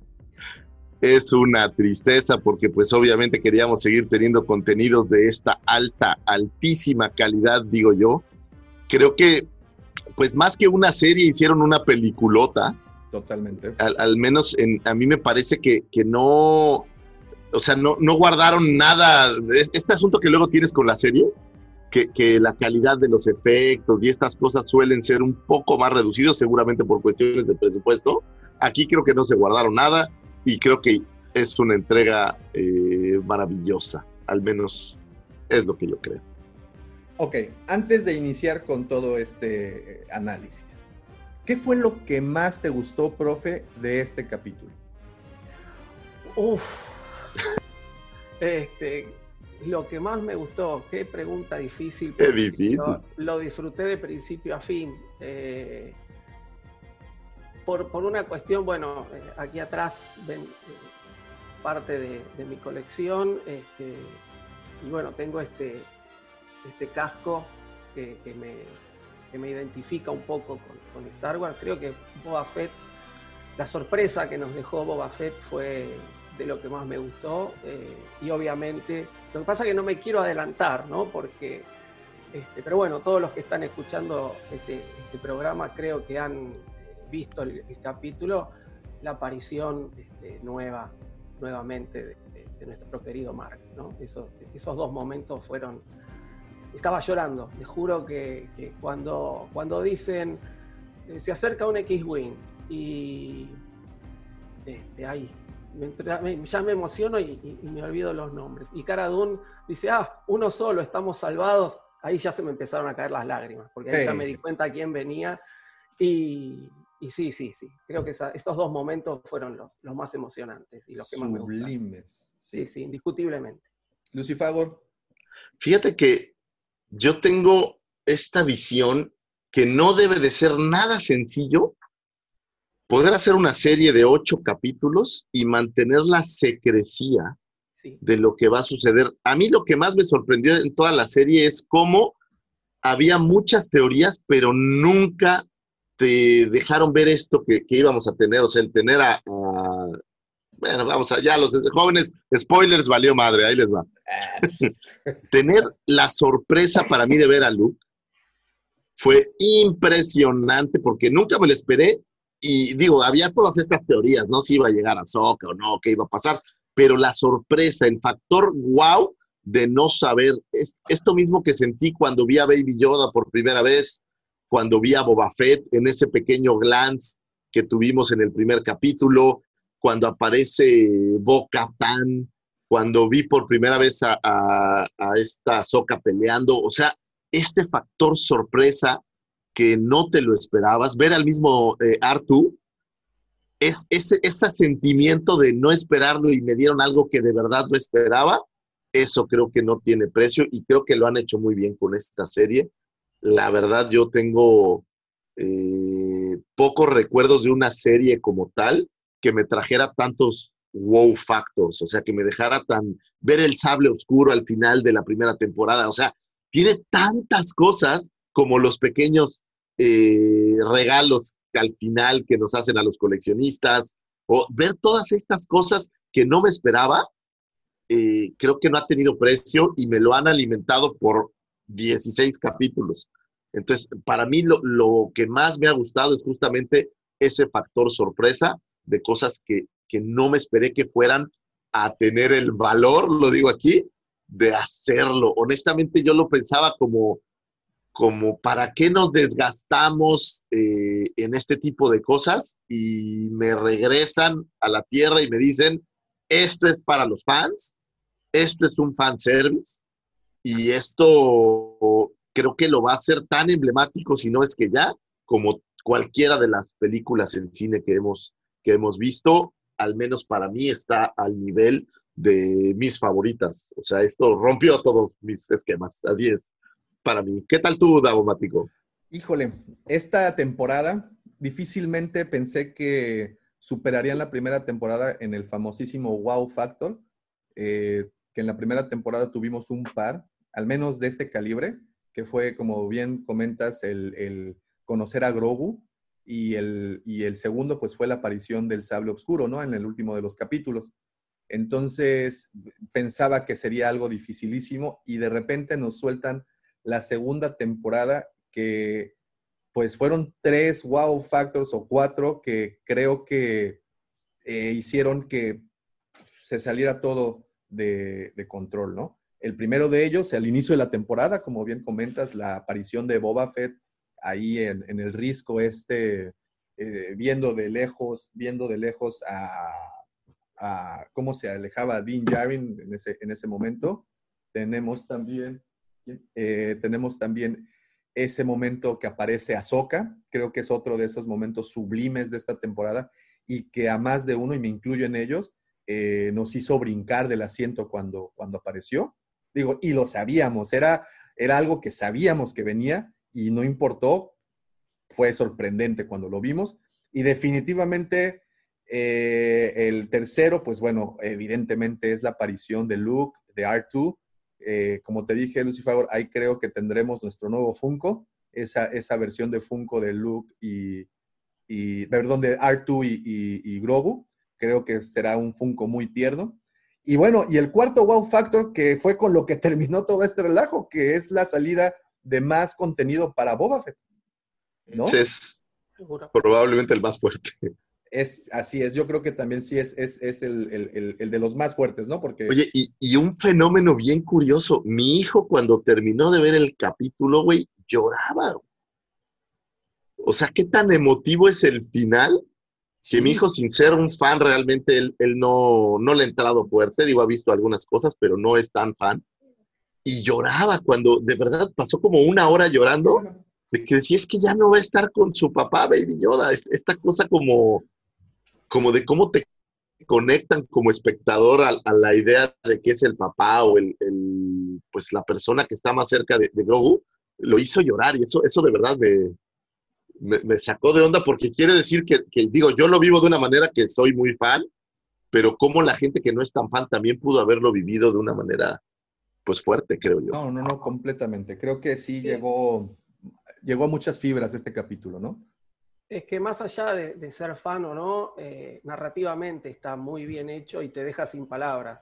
Te deja sin palabras. Si solamente ves la serie como curiosidad, como tanta gente puede ver miles de series que andan dando vueltas por ahí, te deja sin palabras este final. Así que bueno, sí, sí, es muy emocionante. Sí, y, sobre todo fue un final que eh, nos tiene unidos en este momento a fans de todas las edades.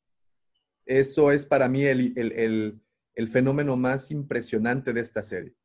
Que no importa si eres fan de los más viejitos o de los más recientes, no importa si odiaste las secuelas o amaste las precuelas y odia, no importa. vino a amalgamar a todo el fandom y gran parte de, de esa responsabilidad la tienen dos personajes, tanto, el, tanto Dean Jarin como Grogu. Esos dos personajes, además de... ¿Y sabes cómo lo puedes notar? El éxito comercial de estos dos personajes es lo que les sigue de impresionante. Les platicaba que este año rompimos récords de venta en la tienda y eh, nunca habíamos visto la fiebre por una figura. Digo, teníamos esta película de Arnold eh, Schwarzenegger, Schwarzenegger, Schwarzenegger, ¿cómo se pronuncia? Teníamos esta película. Schwarzenburger. Schwarzenburger. Tenemos esta película del regalo prometido. Claro. En donde eso, o sea, sí nos reíamos en algún punto, porque pues sí estaba como mucho a la ficción y dramatizado para fines de la película. Pero transportar ese fenómeno a la vida real, solamente hay dos muñecos que han ocasionado eso, al menos este año. Uno de ellos fue Grogu en cualquiera de sus presentaciones, incluyendo peluchitos. Uno de ellos fue este personaje y el otro de ellos fue el mando. Y el mando en su versión con armadura de Beskar fue brutal. De verdad, la cantidad de personas que querían adquirir a esta figura. Entonces, simplemente viendo el éxito comercial de esto, te puedes dar cuenta del impacto que tuvo con, la gente. Fans y no fans estaban montados en esta serie. Han entrado personas a la tienda únicamente preguntando por uno. No saben absolutamente nada más de Star Wars. Nada. Cuando te digo nada, es que, ¿quién es ese de la capa negra y, casco negro? ¿No? Ese tipo de, de preguntas. Pero ¿saben quién es Baby Yoda? Y saben que es el Mandalorian. Entonces, definitivamente, estas dos temporadas, híjole, no sé cómo, no sé qué vayan a hacer para la tercera temporada. Pero la vara se puso tan alta con esta segunda temporada que creo que, no lo sé. Pero ¿saben qué es lo curioso? Que esto mismo, este mismo comentario de la vara se puso muy alta, fue lo que dijimos la temporada anterior. Y esta temporada vino a romper por completo todos y cada uno de teorías, rompieron suposiciones, rompieron todo. ¿no? Y creo que eso es, yo creo que ya se puede considerar como un fenómeno cultural, de la, bueno, de la cultura pop. Yo creo que Grogu en particular se convirtió en un ícono de la cultura pop moderna.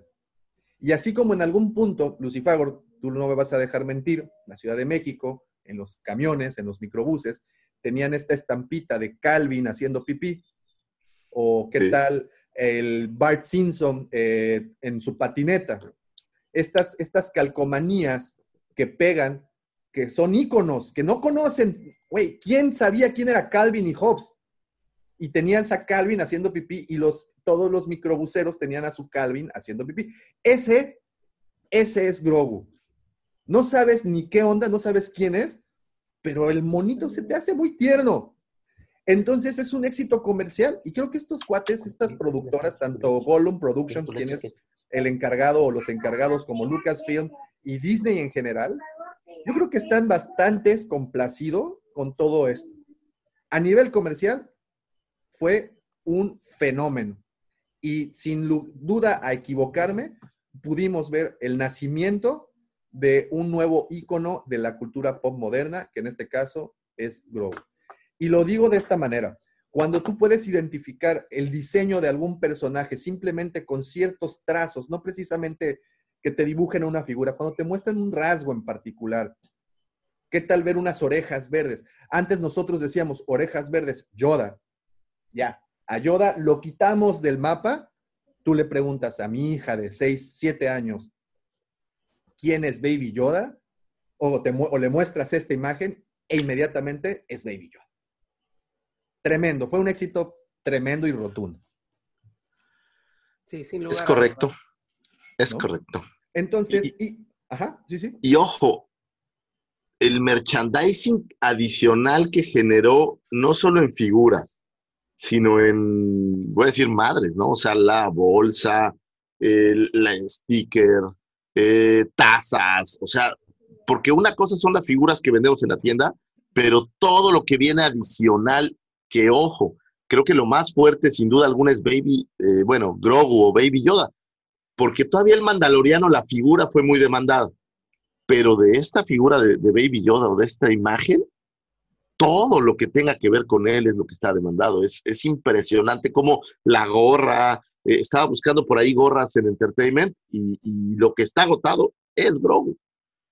De todo lo demás puedes encontrar, pero de Grogu no hay nada. O sea, es impresionante cómo llegó para quedarse en, en la mente de la gente de una manera mercadológicamente pues perfecta, creo.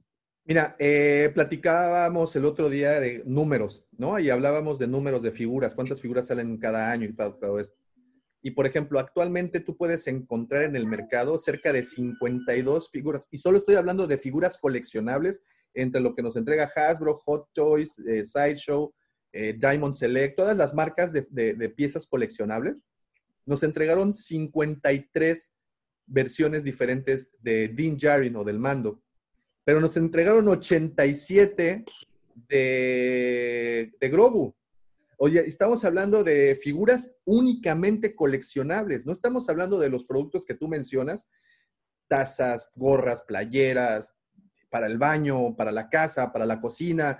O sea, a Grogu literalmente lo veías hasta en la sopa y es, bueno, voy a decir, hasta en el cereal, pero creo que también en la sopa.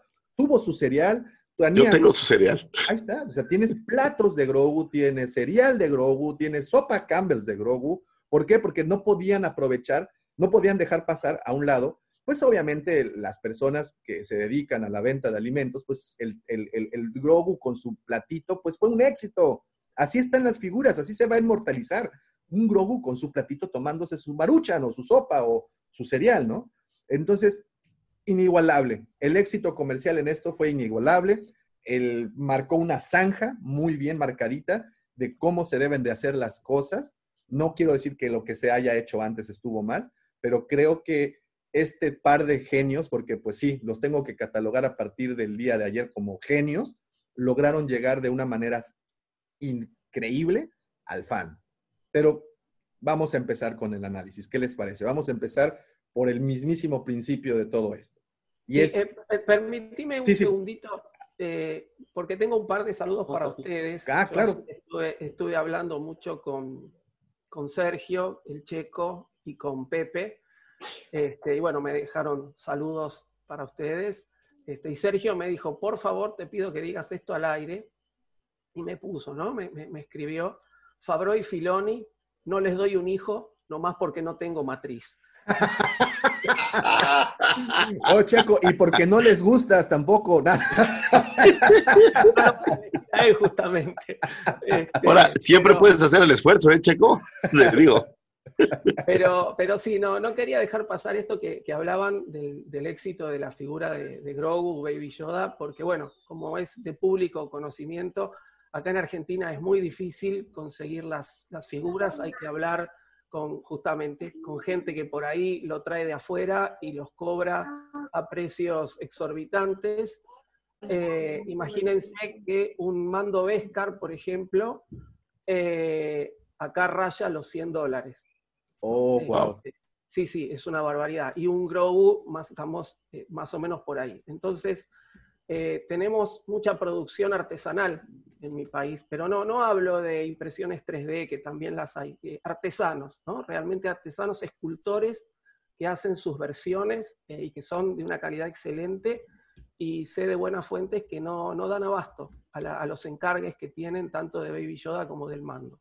Así que, que sí, son, son figuras muy buscadas, muy buscadas en este momento. Y eso también genera que el fenómeno de revender figuras eh, se, ponga, se ponga complicado. Veía por ahí la queja de alguien en un grupo de, hubo una convención en, no me acuerdo, en un lugar de México, en Tlaxcala, no recuerdo bien dónde, donde tenían obviamente figuras y que la gente llegó a comprar 30 Beskars para estar a, a dos metros vendiéndolos al doble y eso. O sea, también es lamentable. creo yo. No, pues sí, sí es, es bastante feo eso, ¿no? La, parte en donde los acaparadores, ¿no? Que les llaman, vamos, para poder eh, controlar el, el precio del, del- del mercado. Entonces, éxitos, éxitos y más éxitos, carajo. Creo que quien tuviera duda de lo que Disney y la industria de Disney podía hacer, pues aquí quedó muy claro que cuando quieren hacer las cosas, las hacen de manera sublime y, de verdad usaron no sé cuánto equipo estuvo involucrado en toda la... Ah, y hablo solamente de la parte de la comercialización. No sé cuánto equipo estará atrás de ese trabajo. Supongo que es un monstruo, es una maquinaria gigantesca. Entonces, pues felicidades para la gente de Disney. Lo hicieron, lo hicieron muy bien. Y pues nada, mis respetos al, a este dueto dinámico, este dúo dinámico que se ha convertido Dave Filoni y, este eh, John Favreau, ¿no? Que, que par de maestrazos, fans y maestros, John Favreau en lo particular, del uso de las, estas tecnologías con las que trabajaron y han trabajado, brutal. Lo que hacen es tremendo. Entonces, pero bueno, vamos ahora sí a ver este capítulo llamado El Rescate, The Rescue, el capítulo 16, el número 8 de la temporada, 16 en el número corriente. Tuvo una duración de 44 minutos, este capítulo siendo, eh, si no me equivoco, el segundo más largo de la temporada, aunque si me hubieran dicho este capítulo dura dos horas, pues las dos horas me las aviento sin ningún problema. Sin problema. Sin embargo, pues bueno, este señor que tenemos en pantalla en este momento, Peyton Reed, fue el director de- del capítulo. La escritura la hizo John Favreau. Ambos maestros en lo que, en lo que hacen. Habíamos visto ya a este señor, eh, John, eh, perdón, Peyton Reed, dirigiendo, si no me equivoco, el segundo capítulo, eh, que era La Pasajera, donde aparece Lady Gecko. Eh, y pues vimos ese capítulo y como que eh, fue el capítulo más flojo de toda la temporada, fue criticado, fue un capítulo, como dijeron, de relleno. No lo creo así, creo que desarrollaron personajes y de eso, de eso se trató, ¿no? El desarrollo de la historia vino después y qué bruto, cómo desarrollaron esta historia. Entonces, empezamos y sabes algo que me gustó, vamos a dividir esto por tres actos para mayor facilidad y para, para que podamos eh, eh, eh, pues entender de mejor manera, ¿no? Empezamos con esta apertura en donde vemos a una lanzadera lambda, estos transportes que, que pues se hicieron tan famosos llevando a Vader o llevando al mismísimo emperador, y esta lanzadera viene huyendo del Slave One que le viene dando caza. Eh, hasta que llega un punto, bueno, nos damos cuenta que dentro de esta lanzadera, eh, además de los dos pilotos, viene el profesor Parrish, creo que se, que quien es el científico clonador, ¿no? Y les están dando caza a esta parte. ¿Les gustó esta, esta secuencia? Sí, la escena eh, en el espacio. De entrada, ver, ver la, la lanzadera, a mí siempre me recuerda mucho al juguete de Kenner. Será por alguna cuestión mía, pero me parece que está hecho pensando en ese juguete más que en, en la versión de la película original.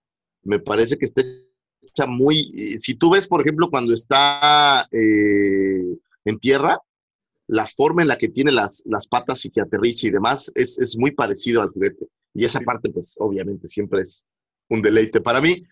Y verlos en el espacio, ver el Slave One volando y persiguiendo a alguien. Y ¿sabes qué me encanta? El sonido de cómo dispara el Slave One es, es mágico. Mágico. Me fascina. A mí me gustó mucho la, la toma.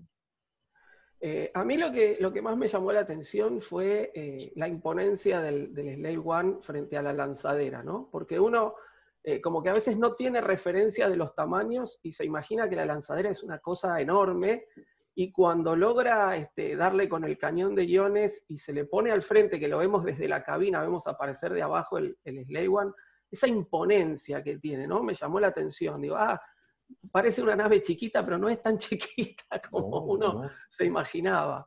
Este, sí, sí, no, una secuencia muy, muy bien lograda este, y además que, que muy, muy funcional a lo que vamos a ver después, ¿no? Este, el, el- el ver ver siempre al, al One en acción para mí es, es una maravilla. Y, y justamente referenciar los tamaños, en este caso, a mí me, me sorprendió.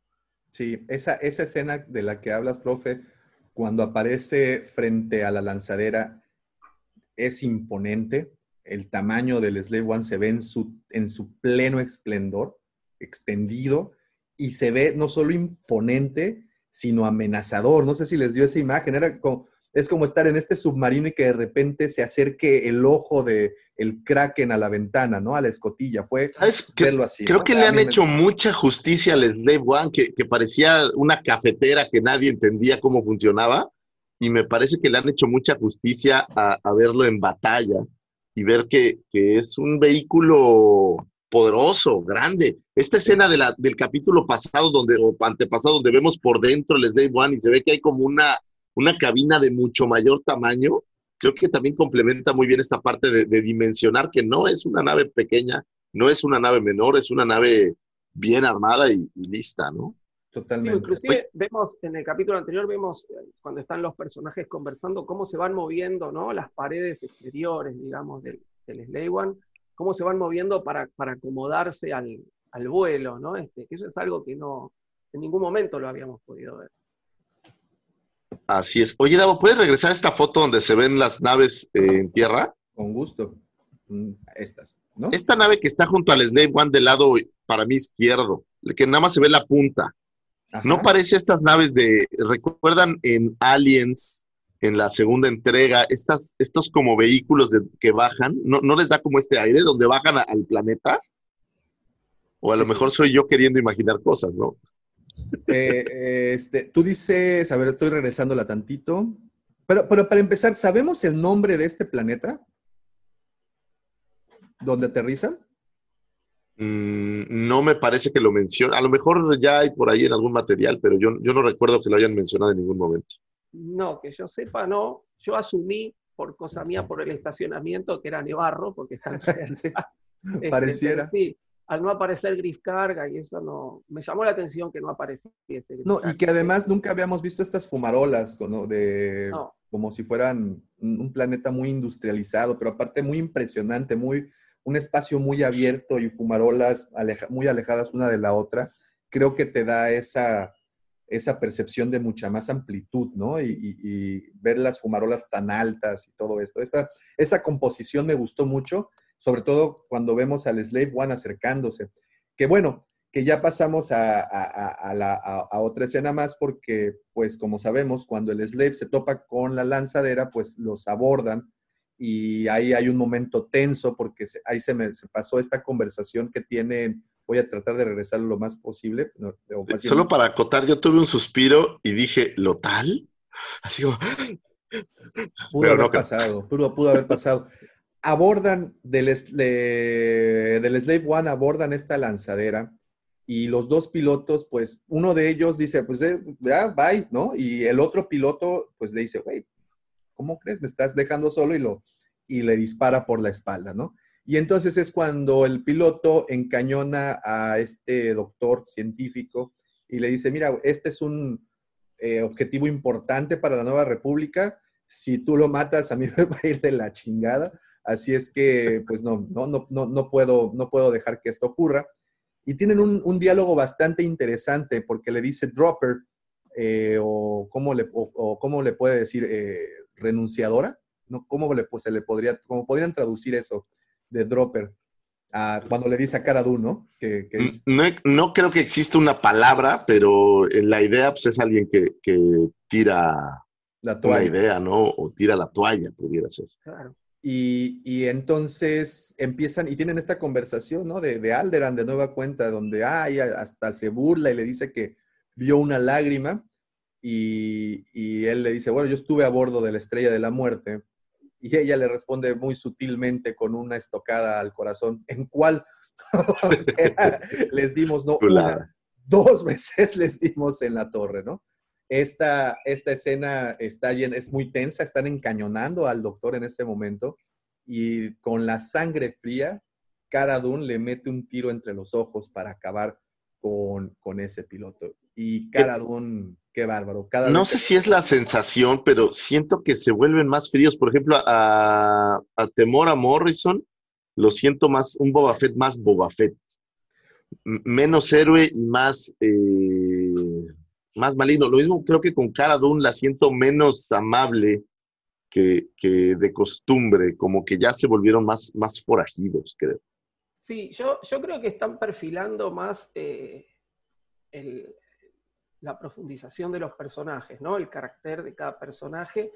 Eh, no nos olvidemos que eh, se anunció, vamos a ver para dónde, para dónde sale esta serie de los Rangers, este, y todos suponemos que una de las protagonistas va a ser Cara Dune. Este, y yo lo vi como un momento muy Harry el Sucio, ¿no? Muy este, me estás provocando, me estás provocando, me estás provocando y toma, te la doy, chao. Y bye. Este, se acabó, no me provocas más, no te doy una segunda oportunidad. Eh, yo lo viví así ese momento y, y va perfilando, ¿no? Es probable que este, este, y hemos visto más adelante también cómo reacciona Cara de una a ciertas situaciones que se le van presentando y creo que es algo que vamos a volver a ver en, sucesivas series, ¿no? Cuando aparezca el personaje, un personaje que justamente, eh, creo que es algo que nos han querido mostrar a lo largo de las dos temporadas. No todos son eh, tan nobles ni todos son tan malos, ¿no? Como que están todos moviéndose por esta eh, delgada línea que separa el bien del mal y depende de cómo este, es la situación, si aprovechan de una cosa o de la otra. Y para mí, eh, Cara de Un fue muy, en todo el episodio, como muy Harry el Sucio, muy un personaje que está del lado de la ley, pero que si la tiene que transgredir para, para hacerla cumplir, la transgrede. Un poquito el, el Vengador Anónimo con su bolsa de calcetines. Claro. Dice, fíjate, dice Johan Honores, la palabra dropper se traduce como desertor. Ah. Es- efecto- gracias, Johan. Es como lo más aproximado a, a- a esto, ¿no? Y, y bueno, continuamos eh, con esta escena, le dan el tiro, el otro doctor se queda incluso medio sordo, ¿no? Después de que el tiro le, le rozó la oreja. Y entonces, pues bueno, ya eh, abordan esta nave, secuestran esta nave y la llevan a este planeta eh, que de verdad no, no, no, no, incluso escuché el capítulo con el audio descriptivo y no lo mencionan, ¿no? Este, que es, pues, no, este es, de hecho, para las personas que nos están escuchando en este momento desde el podcast, estamos mostrando en el livecast, pues bueno, imágenes de, de este planeta, lo que les digo, si pueden ver cómo están como muy alejadas, se me, me recordó mucho a esta escena en El Señor de los Anillos cuando prenden las piras al- a las cimas de las montañas, que se ven a lo lejos este, estas fumarolas, más o menos por ahí va, ¿no? Y llegan a, a- a este bar que de nueva cuenta nos pueden... eh, Fíjate que revisando, nomás por no dejar en eh, Star Wars Fandom, no dice el planeta, ¿eh? nada más habla que el Slave One llega a un planeta salpicado de grandes refinerías y aterriza en un número de naves estelares, pero no dicen el planeta, curiosamente. Sí, es curioso, es curioso que, que eso ocurra. Y bueno, y de nueva cuenta entran a un bar. Y cada vez que en Star Wars, en todas las, en todas las películas y series, entran a un bar, algo, algo bueno va a ocurrir. Y aquí es el- ese es el caso, ¿no? Entran a este bar y muy al estilo del viejo oeste, efectivamente, al fondo de la cantina están estas dos eh, personajes. Un- por un lado vemos a Bo Katan, la otra no recuerdo cómo se llama. Oscar. Y Oscar ahí, están ahí sentadas echando un trago y tal cual eh, una, un duelo del viejo oeste, pues sin llegar a provocar, pero tirándose, hay tensión en, este, en, esta, en esta escena. Me Ahora. parece solamente yo que me parece un poco forzada la tensión. No siento que haya esta razón como para, pues para que peleen en- entre ellos y Boba Fett. Me parece que la única cosa es enseñar que Boba Fett trae la mecha corta y que, que no es tan bueno como No. había aparecido en las dos capítulos previos. Pero aquí creo Eh. que, perdón, profesor, adelante. No, no, no, por favor, por favor. Eh, eh, creo que aquí sí marca, es importante esta escena, porque le dice, Boba, Fett dice- afirma que él nunca dijo que era un mandaloriano. ¿no? No, Esa iba, parte- iba- iba a decir eso justamente. Sirve para, para reforzar eh, que Boba Fett no es mandaloriano, ¿no? Este, más allá de que yo sigo insistiendo se lo ganó, ¿no? Ya que hay mandalorianos por adopción y, y mandalorianos este, de origen, yo creo que él se lo ganó porque también a lo largo de las Clone Wars hemos visto que, que no todos los mandalorianos son, son nobles, justamente. Este, pero bueno, nos refuerza eso y creo que queda bien por, por lo que vamos a ver más adelante, ¿no? Boba Fett está Ahora- alejado de lo que es el, el camino del Mandalor, por decirlo de alguna manera. Creo que literal sientan esas bases, ¿no? Para, las bases para lo último que vemos. Ahora, ¿dónde quedó el otro mandaloriano? ¿Hay alguna? Digo, a lo mejor Ah. la hay, yo no me, yo no me acuerdo haberlo No, visto. No, no, bueno, este fue un recurso que usaron para que fuera eh, eh, el Está- squad de las chicas. Pero además el otro se quedó piloteando la nave que se robaron en el capítulo anterior. No queda flotando sobre el espacio. Así, así, y que, y que nos dejan claro que están buscando una nave para un propósito, ¿no? En esta, precisamente en esta conversación que tienen, eh, es el, el acuerdo a, a- a que llegan, ¿no? Que quieren ir a, tienen un enemigo en común. Así, de, de hecho, bueno, antes de que lleguen a eso, pues tienen esta, este roce en donde vemos un poco el poderío tanto de Boba Fett como de esta chica que no puedo quedarme con el nombre. Y, O Cosca, Cosca.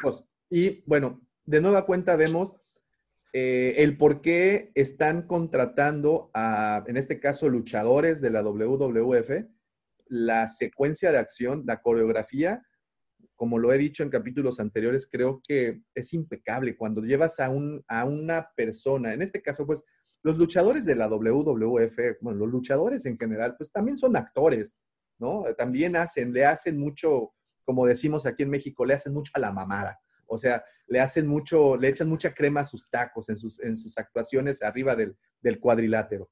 Y, Oye, te va a parecer broma, pero ayer estaba platicando con, con Richie, que trabaja aquí conmigo, le mando un abrazote. un saludote. Y estábamos hablando de que antes las luchas, yo de joven me gustaban mucho las luchas, pero eran más reales y ahora es mucha pantomima, Sí, mucho. Entonces, mucha, y, y- y- y entonces utilizan ese recurso para llevarse a un actor que posiblemente no tenga tablas eh, histriónicas, no tenga tablas para hacer televisión, teatro, cine, pero que han sacado buenos actores, entre comillas buenos actores, ¿no? Pero estamos hablando de La Roca, ¿no? Que salió de allá y que ha hecho y que se ha vuelto éxito taquillero prácticamente cualquier película que toca. Estamos hablando de un John Cena, que también ya ha salido en varias películas. Estamos hablando de un Batista, que de hecho ese Batista en particular, pues ha tenido buenos papeles. Ya lo vimos en Guardianes de la Galaxia, pero también lo vimos en Blade Runner. Y el papel de en Blade Runner, pues también era bueno, ¿no? Estamos hablando ahora Cara Dune, ¿no? Bueno, en este caso Gina Carano, ex peleadora de la UFC. Esta chica, eh, Banks, Sasha Banks, ¿no? ¿Se llama? Sí. Sí, Sasha Banks, bueno, es el nombre artístico, ¿no? Entonces estamos hablando de que traen a este, supieron pegarle a un recurso que no habían volteado a ver tanto, que son actores con ciertas nociones eh, para poder interpretar algo, pero que su recurso más grande es el físico. Y entonces cuando, los, cuando esto lo traduces a coreografías de peleas, pa, pues aquí tienes el resultado.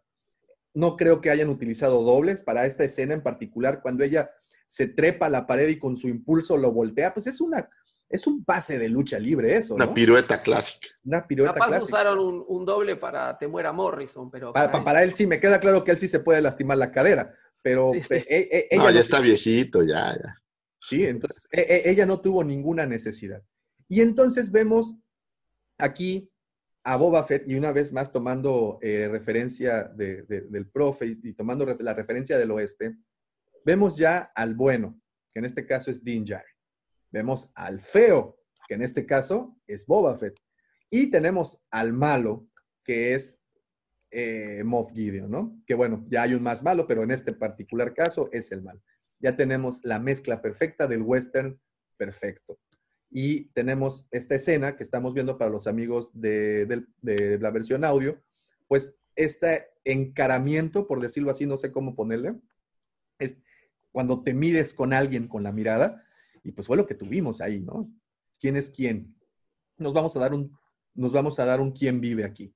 Que nos queda claro que, que es mucho más joven esta Cosca, creo yo, y creo que eso le aporta a mayor agilidad y habilidad para poder de alguna manera, no sé si vencer, pero sí como que darle un estate quieto al joven Boba Fett. y no, y le recontrafunciona, ¿no? Y, y bueno, y ya, ya, ya, después de un, de un, este, de un tirito express, pues ya es cuando esta Boca Tan dice, a ver, párenle, párenle al tren.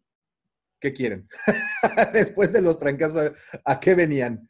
¿Sabes que me gusta mucho? La armadura de Boba Fett recién pimpeada me encanta esa parte, que está perfecta, bien arregladita, bien pintadita. Eso me gusta mucho, por cierto. No, y se ve muy bien, ¿eh? se ve bastante bien. Y esa combinación, como ya no le quedaba el traje, ahora le pusieron. Me recuerda mucho a, este episodio de Los Simpsons, cuando Homero decide engordar para no ir a trabajar y entonces empieza a usar batas. Bueno, pues ahí está el Boba Fett usando sus batas. Ya no quiere usar pantalones, ya el señor se pone batas. pero bueno, le hace quedar, le hace ver muy bien porque como también lo mencioné, se me hace la fina estampa de un samurái, de un shogun, así, ¿no? Con su bato. No, no sé, me da, me da, me da esa sensación. Y es ahí en donde entonces se enteran que tienen un enemigo en común, que se trata de Moff Gideon. Ella quiere algo de él y Din Djarin quiere algo de él. Y también ya tienen un plan para obtener esta situación. Y el plan, pues básicamente es que ya tienen a este médico, a este eh, científico, y que piensan utilizar la, eh, la lanzadera Lambda para poder ingresar al crucero ligero que, que es transportado por, bueno, que es que ahí es el que donde transportan a Gideon y en donde está también Grogu. Entonces, ya con este plan, salen a, la casa de, este. Bueno, hay, hay esta escena donde planean justamente y les habla el, el científico, pues, este clonador, de los troopers, ¿no? Y esa que les dice, ah, ¿tú crees que no hay Stormtroopers? No, no te preocupes por esos. Es que tienen esta nueva, y, me gusta mucho, en esta escena matan eh, o, conectan, me parece, eh, esta parte de los eh, troopers, donde no sabías si eran hombres o no eran hombres, y, y que les dice, no, este ya es una evolución en la que ya son totalmente androides. Entonces te, arreglan una línea o, una, esta, esta, serie de ideas de si eran un traje o no eran un traje o qué eran. Y esa parte me gustó como, como eh, eh, van limpiando cosas, pues, creo yo. Es que creo que la, evolución de los, de los Dark Troopers se fue dando eh, progresivamente en los juegos. Los Dark Troopers eran unos personajes que aparecieron en, primero ya lejos, en el 95, en el Dark Forces, y eran soldados con armaduras. Este, y a lo largo de varios juegos que siguieron saliendo, fueron evolucionando hasta ser este, droides, ¿no? Droides de combate. Y bueno, acá nos lo terminan de, aclarar, que era perdonable, pero algo que, que no se había dicho en los otros episodios donde habían aparecido, ¿no? Este, así que bueno, este, igual se agradece. Yo, que soy un fanático del, viejo universo expandido, cada vez que veo que traen cosas al nuevo canon, eh, lo agradezco, ¿no? Lo agradezco infinitamente, porque es un placer. Sí, y en este episodio en particular creo que dos cosas importantes. Y una de ellas fue la de los troopers, que, pues como bien nos lo aclaran, es la tercera generación o la tercera evolución de estos, de estos soldados que, que vaya, que vaya, que metieron en problemas a, a, estas personas. Y bueno, una, una, vez en esta plática les, les comenta que pues dentro de la, del crucero imperial está Grogu eh, en, una, en una bodega, ¿no? Pues ya tenemos ahí dos intereses cruzados. Parte Bo-Katan, pues quiere recuperar el sable oscuro, el cual se vuelve también en todo un tema eh, más adelante. Y pues a Dean Djarin quiere recuperar al pequeño y ya sabemos pues prácticamente cómo lo harán. Eh, de hecho, ahorita estamos viendo la, en, pantalla para, estamos viendo precisamente parte de ese plan, era que ellos, o en particular Bo Katan, eh, el científico, la ayudante, este, Kosha, linda, ¿cómo se llama? Cosca, Cosca. Cosca, Cosca. Este, eh, ellos se quedan dentro de esta lanzadera y Boba Fett les da una persecución fingida, evidentemente, para que los dejen pasar al, crucero este, ¿no? Y, que bueno, de hecho el crucero se dirigía a, perdón, la lanzadera se dirigía a ese crucero. Me gusta mucho esta, esta escena en donde vemos al Slave One y a la lanzadera en el, en el túnel del hiperespacio Eh, yo no, no, sé, no me viene a la mente dos naves al mismo tiempo haciendo ese recorrido. No, no recuerdo haberlo visto antes. Como que... Mm, en Rise of Skywalker no sé si se ven tal cual, pero ¿te acuerdas que el, el halcón va dando saltos y lo van persiguiendo eh, TIE Fighters? No sé si se alcanza a ver en alguna... Está, ah. estaría, está interesante porque sí, no, no, este, no, no recuerdo, no, no, yo al menos no recuerdo haberlo visto. Y pues bueno, en esta escena, como también podemos ver, eh, le dice, oye, eh, pues sí, nada más que no, le, no nos vayas a dar, ¿no? Vas a dispararnos, pero haz de cuenta como que nos estás disparando, no vayas a pegarnos realmente, ¿no? Entonces, pues ya Boba Fett le dice, no, tú tranquila, princesa. Y dice la palabra princesa en dos ocasiones o tres ocasiones. Mi duda, aquí es princesa, lo está diciendo como una especie de piropo condescendiente, o, o, realmente sí es princesa. Eh, bueno, es la heredera, ¿no? Claro, yo lo asumí como que él sabe que ella es la heredera, es la hermana de Satín, eh, y, lo asumí como eso, no como que era un piropo, como un sí medio un sarcasmo, pero en cuanto a, lo que ella representa para Mandalor, no en cuanto a, a un sarcasmo como mujer. A mí me dio esa impresión. Porque tampoco me parece que ella se moleste cuando se lo dicen, o sea... Porque, no, no, además queda claro que se conocen ellos dos, ¿no? Ella en cuanto lo ve le dice, tú no eres un mandaloriano, eres un clon y, tu voz y tu, cara la he visto miles de veces, ¿no? Y entonces le dice, bueno, esta capaz es la última vez que la vea.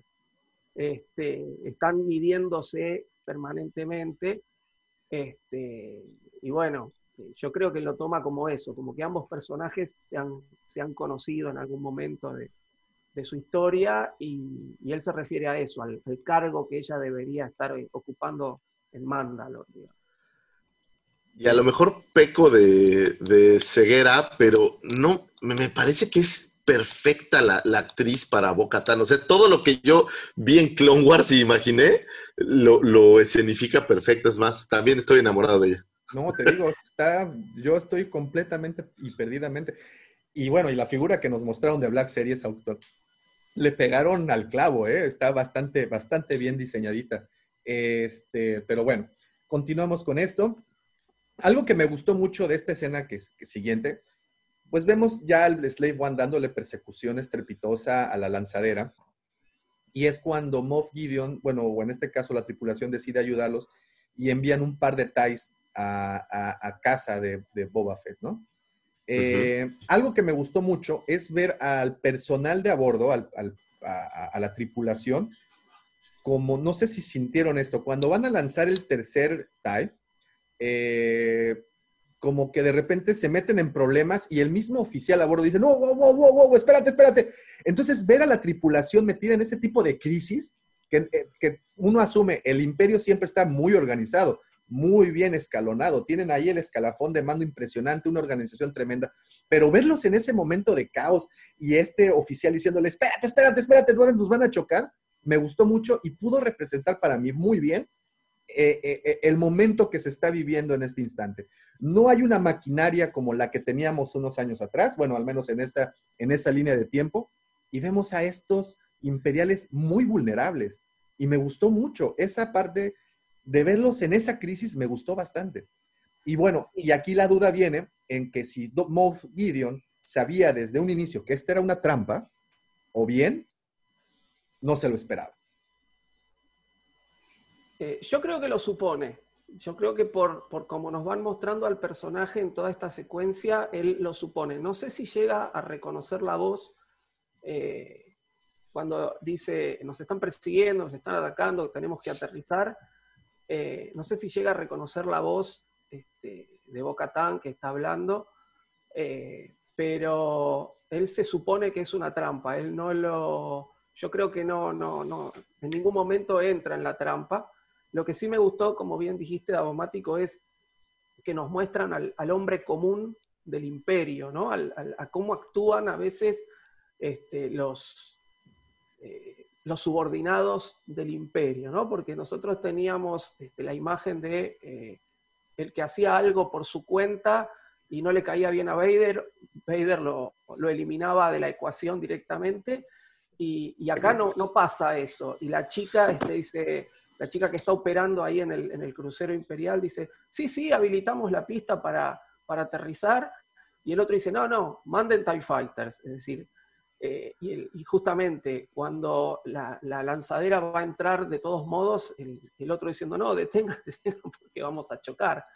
Este, y sí, yo creo que él lo supone. Yo creo que él lo supone por, por el tratamiento que está teniendo el personaje en ese momento, él supone que es una trampa. No sé si, no, que no me queda claro si se da cuenta de quién es el que está viniendo adentro de esa nave, pero sí que es una trampa, ¿no? Además, bueno, eh, creo que la Slave One es una, una nave bastante conocida en la galaxia por la fama que tiene Boba Fett, y lo vemos posteriormente, ¿no? Entró la lanzadera en el, en el crucero y los TIE que están dando vuelta de, de- un disparo nomás, Boba Fett se lo saca encima y a la lanzadera no le podía pegar ni de casualidad, ¿no? Entonces yo creo que son varias pistas que le pueden dar a un conocedor como es Moff Gideon, este, que después nos lo aclara, yo sé todo, yo soy una persona que está en todo, porque es, es mi función, Eh, yo creo que él hace que suponga que es una trampa, sí.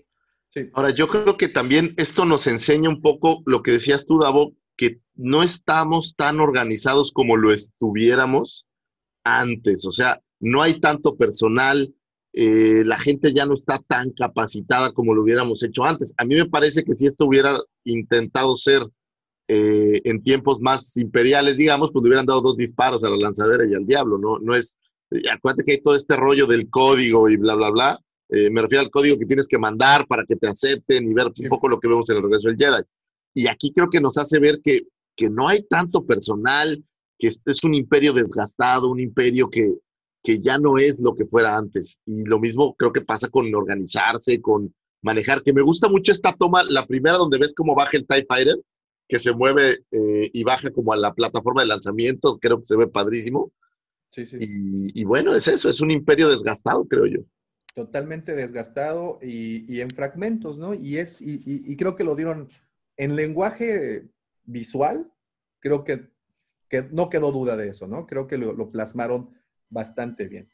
Bajan de la lanzadera, bueno, logran aterrizar ahí, se dan unos trompos con, con las paredes de este pasillo de la nave del, crucero imperial y bajan repartiendo caña al mismo estilo de, de ¿cómo se dice? De, pues, una vez más, unos forajidos entrando a un pueblo este, asolado, entran, bajan de la lanzadera repartiendo caña y de nueva cuenta nos muestran la, que ahorita es el que tenemos en pantalla, de hecho, la, el peligro latente. El enemigo a vencer en este episodio no era Moff Gideon, eran estos Dark Troopers. Nos muestran que son unas máquinas imparables. Muchos los compararon eh, con las escenas que vimos ayer con el Terminator. Imparables. Y bueno, más adelante vemos que le meten una soberana golpiza al pobre Dean Jarin, que pues si no fuera por el Vescar, Yo me voy a ir a un, un elemento antes y quiero su opinión al respecto. Tenemos este team de chicas, este girl power, totalmente a propósito, parte del argumento, el nuevo estilo Star Wars. De eso específicamente, ¿qué opinan? Eh, bueno, yo eh, me gustó, me gustó, creo que, que hemos visto Star Wars históricamente, ¿no? Con, con Leia sobre todo, que es, digamos, bueno, el único personaje este, femenino importante de, de la trilogía original, pero yo creo que a lo largo de todas las, las películas hemos visto eh, que el rol de la mujer ha ido ganando este, para mejor, ¿no? Ha ido ganando protagonismo, ¿no? Y, creo que esto es parte de eso, es parte de ese fenómeno.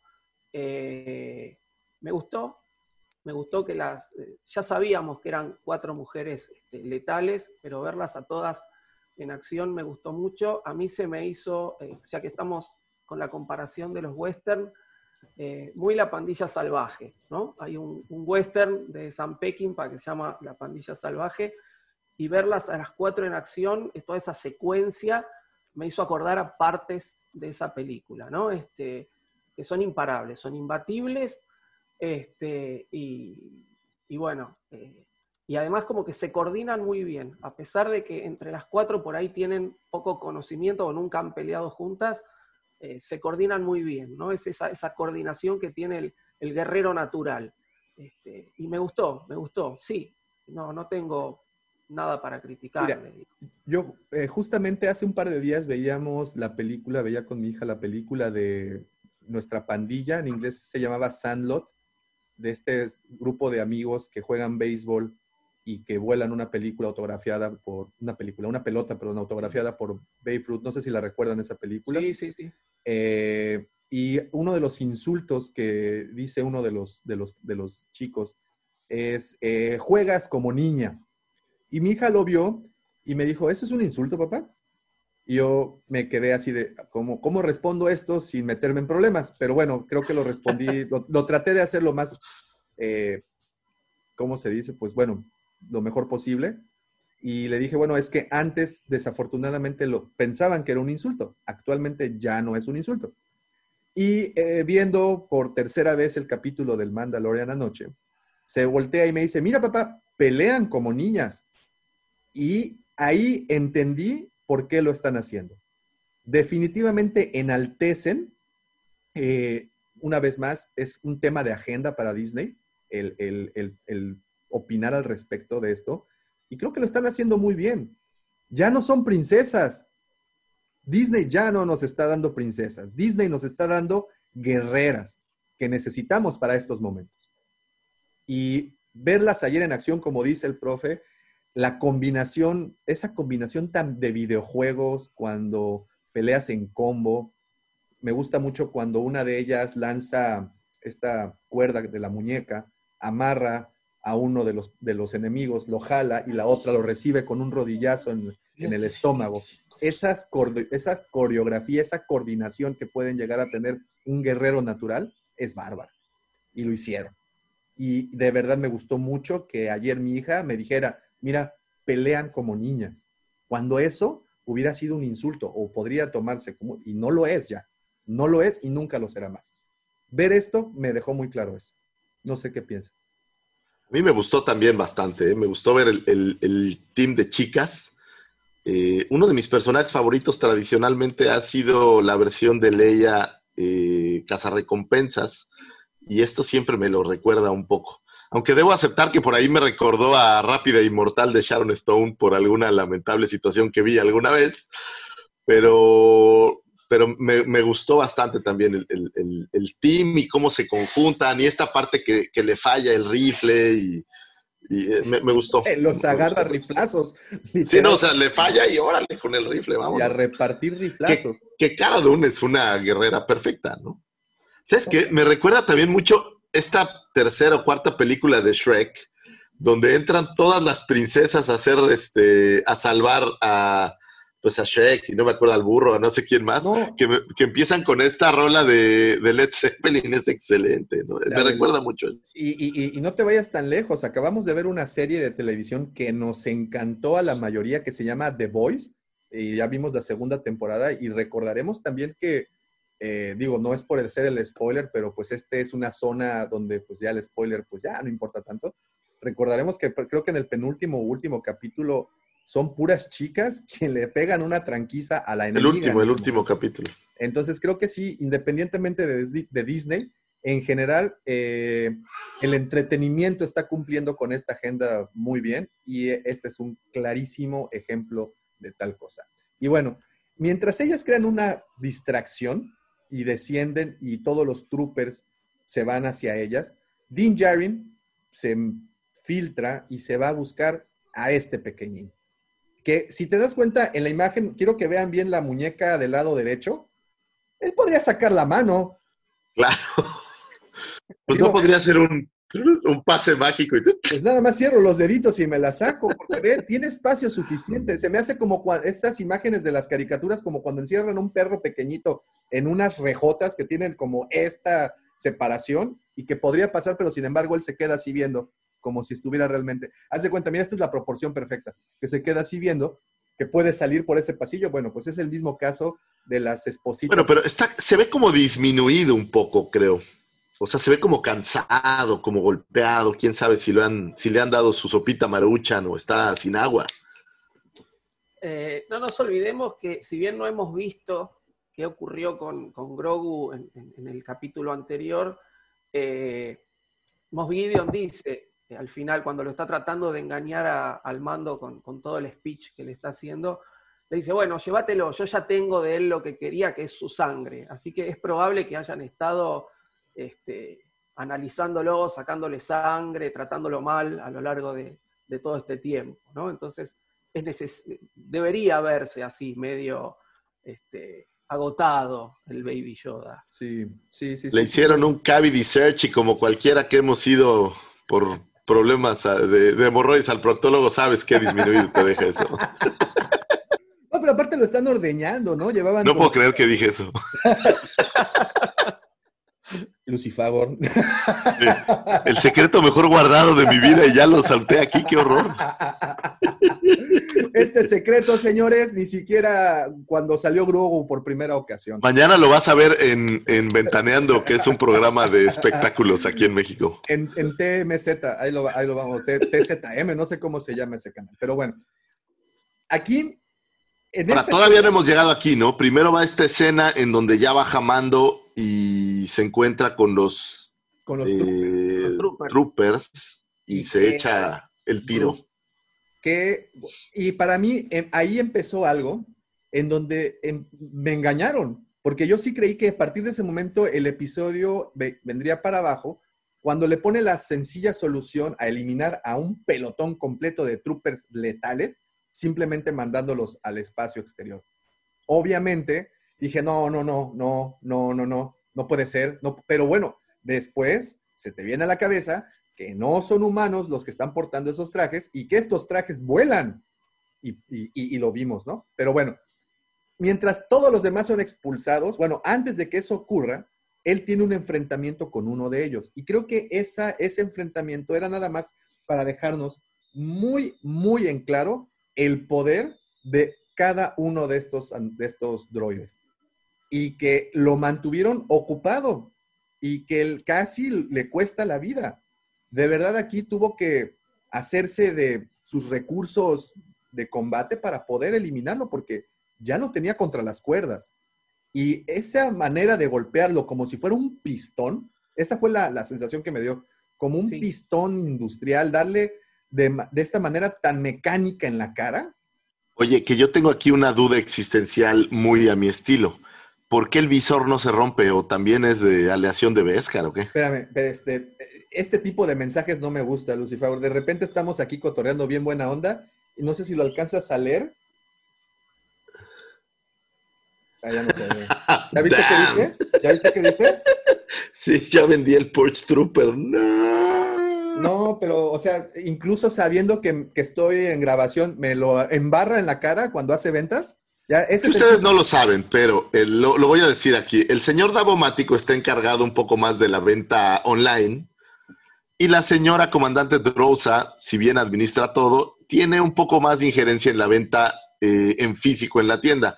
Y durante algunas semanas, pues ha habido un pique muy serio entre quién consigue las mayores ventas y no quiero ser grosero, pero a Davomático le han pegado, eh, le han pegado. Le echa ganas, pero, pero creo que no es tan carismático todavía. Es que estamos cumpliendo la agenda feminista también en la tienda. Felicidades, comandante Rosa. Nomás no le digas. Pero ese es, ese es, el, ese es el, el nivel de que nos traemos. Pero bueno, entonces, sí, no sé, el, visor aparentemente también es un vidrio Vescar, no lo conozco, no conozco. porque el casco no se daña o no, no, no, siento que se dañe demasiado, pero ¿cuál es la razón de que el visor no se dañe? Ese es... No lo sé.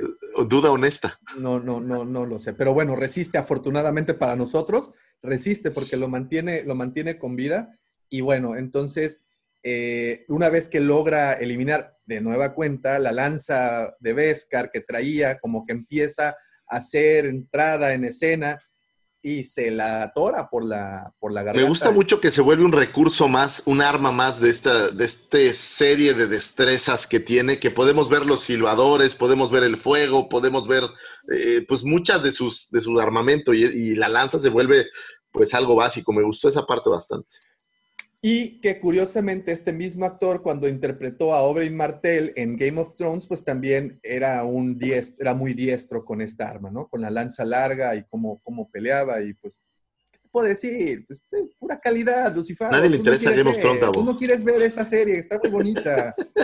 y bueno, vemos esta, esta pelea de ida y vuelta, las chicas ya están por su lado también, también combatiendo. Eh, Dean Jarin logra sacar por esta... Eh, eh, echa al vacío a estos, a estos droides y entra precisamente a confrontarse a, Moff Gideon. Y aquí, eh, no sé, no sé si ustedes, a mí en lo personal, me, ahí perdí un poco el respeto por este personaje, por Moff Gideon. Eh, el ser tan, ¿cómo llamarlo? ¿Cómo, ¿Cómo decirle? El mostrar una, hay un disco de Pantera que se llama Vulgar Display of Power, eh, eso fue para mí lo que hizo Moff Gideon con, con Grogu. Al momento de pasearle el sable tantas veces por la cabeza y estar así como muy perdonavidas. En México diríamos le enseñó el chile. Así es, así, exacto, tal cual. Entonces, está aquí blandiéndole el sable y para mí ahí como que Moff Gideon, el personaje en cuestión de carácter, pierde un poco. No sé, no sé qué piensen. Eh, no, la verdad, yo eh, lo, he dicho en, alguna oportunidad, Moff Gideon nunca fue un, personaje que me llamase mucho la atención. Creo que es un buen villano para la serie. Eh, creo que está acá el faroleo, ¿no? Le decimos. Este, el faroleo. Está haciendo un faroleo porque para él el Baby Yoda o, Grogu todavía sigue siendo importante, a pesar de que, de que le han sacado sangre y, y, dice que ya tiene todo lo que, lo que necesita eh, todavía es importante eh, y no lo va a matar, pero justamente se está tirando un farol, un bluff, para que a ver qué hace el mando, ¿no? Este, y entonces cuando, cuando el mando le dice, no, está bien, baja la pistola y qué sé yo, es cuando ahí él recién apaga el, Dark Saber y dice, bueno, llévatelo, no me interesa. Y obviamente la traición era, era cantada, yo me la esperaba. era, era, algo que me esperaba. Yo creo que un personaje como Moss Gideon no podía no traicionar en ese momento, no podía tener un gesto de nobleza, decir, bueno, a mí me dejan la nave, se llevan al chico, que yo ya tengo todo lo que quiero y este, estamos todos en paz. No, no, yo me esperaba la traición. Así que no, yo creo que fue acorde con el personaje, no, no me desilusionó para nada en ese sentido. Dice más que, eh, más bien lo sentí como que disminuyó un poco el carácter, me parecía que iba a ser más duro y estas escenas donde ya lo veo como vencido, como tirado, siento que, pero no, no, no, me gustó, sí me gustó. Bueno, ¿y ustedes, olvídalo. Okay, ¿Y ustedes creen que en algún punto nos expliquen cómo obtuvo Gideon el sable o esto será por algún medio alterno como algún libro o cómic o algo por el estilo?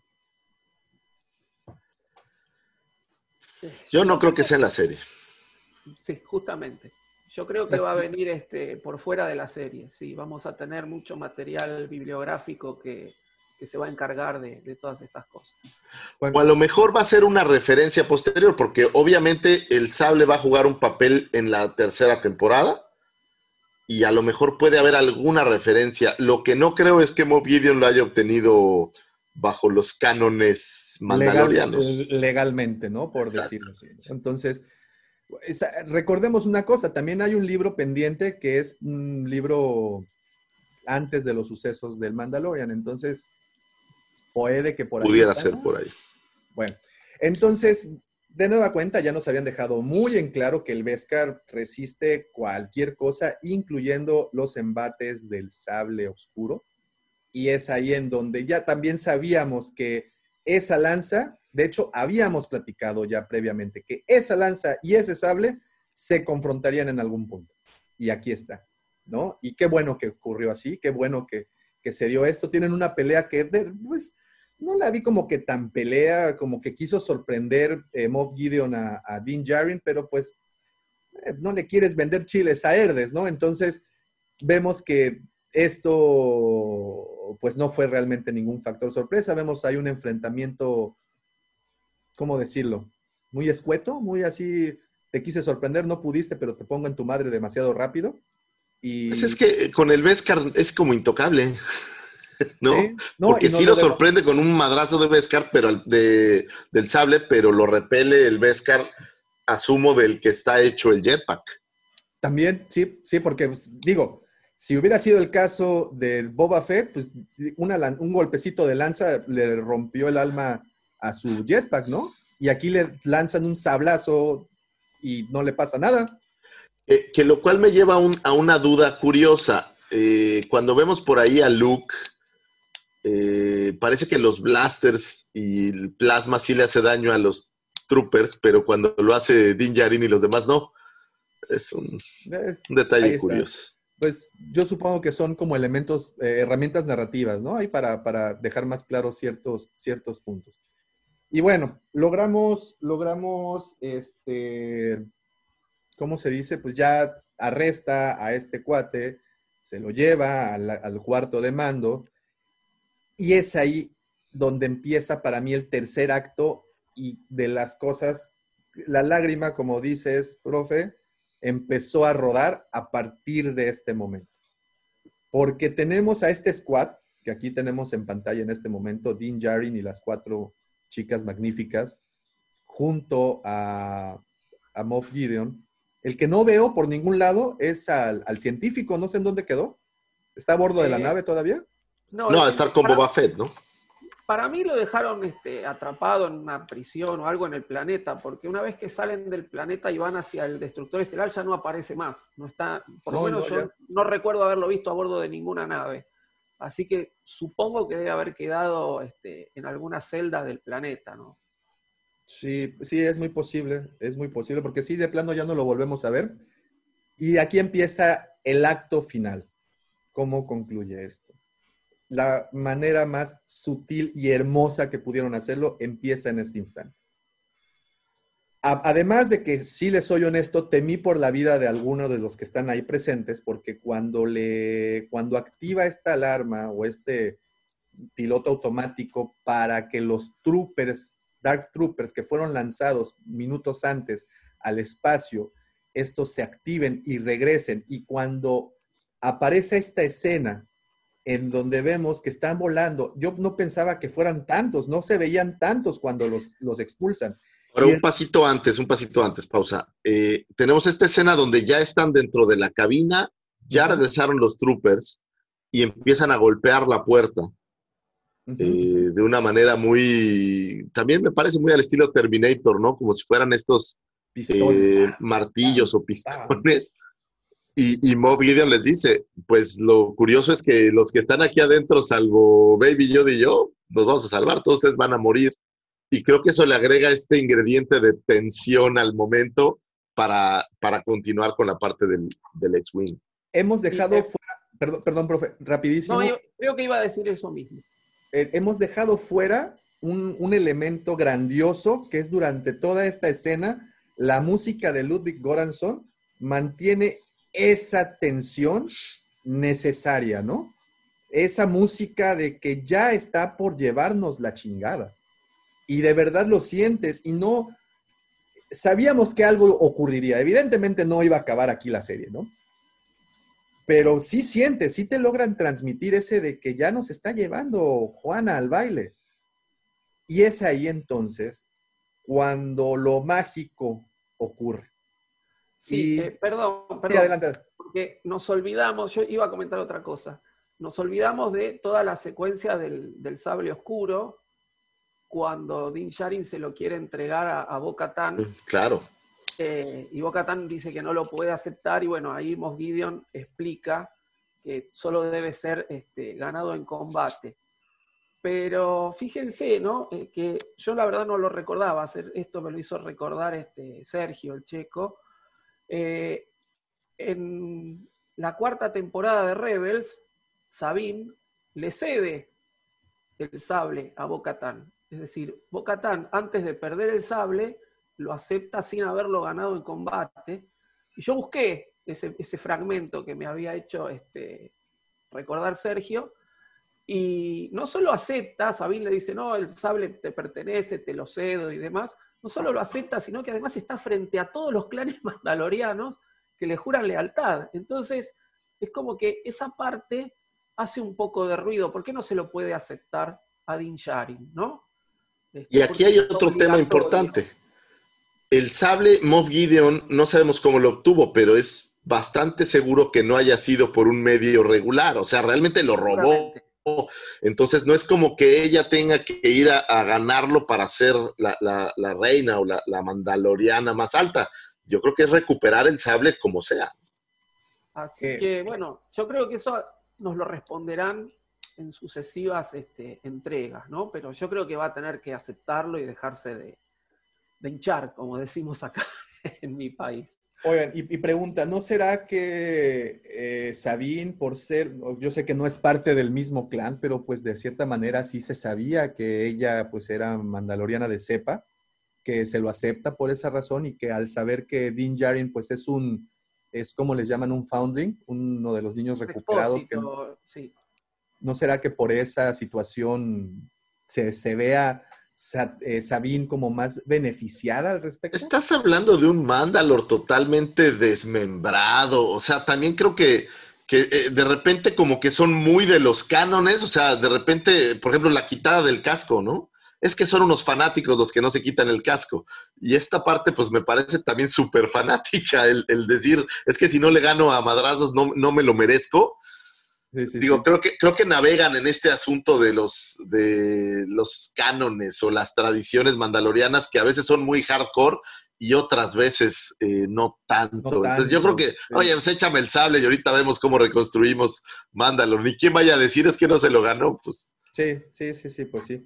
Este, y pues ahí, bueno, ahí está, él se lo cede, le dice, no, ya toma, llévatelo, yo no lo quiero, yo nada más quiero a, a, a, a este, a Grogu, ¿no? Pero pues crea esta tensión. Y bueno, ahí sí, la verdad es que Moff Gideon sí, sí se saca una palomita porque crea esta tensión entre ellos, aunque después pues vemos que no sirvió de mucho, este, pues por situaciones que veremos eh, a continuación.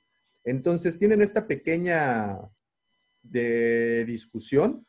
Lo que no recuerdo es que, bueno, Moff Gideon al momento de ser vencido y que ya estaba en el piso, eh, se encuentra con un blaster, el cual esconde con, su capa para utilizarlo un poco más tarde. Eh, es ahí cuando llegan estos troopers y como dice Lucifagor, empiezan a darle una golpiza a la puerta para pues poder abrir, ¿no? Para poderlos, eh, pues ya, terminar el episodio. Ahí ya se veía su final, ya estábamos ahí. Eh, se preparan, no les queda de otra más que armarse es ahí cuando él les dice, ¿saben qué? Pues es que, ¿qué cree? Pues no les va a servir mucho su resistencia. Ve, ve cómo pusieron en predicación a Mando, uno solo, que van a poder hacer contra un pelotón completo. Previamente habíamos visto cómo se acercaban muchísimos por fuera de la nave. Pues todos los que expulsaron previamente. Así es. ¿Y qué termina pasando? En ese momento de máxima tensión, en ese momento en donde esperábamos que ya se disparara el primer blaster, en ese justo momento entra un X-Wing a pantalla.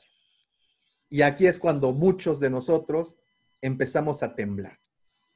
Ya se veían perdidos. Ya estos les habían dado, la puerta estaba por caer. Ya estaban contra las cuerdas.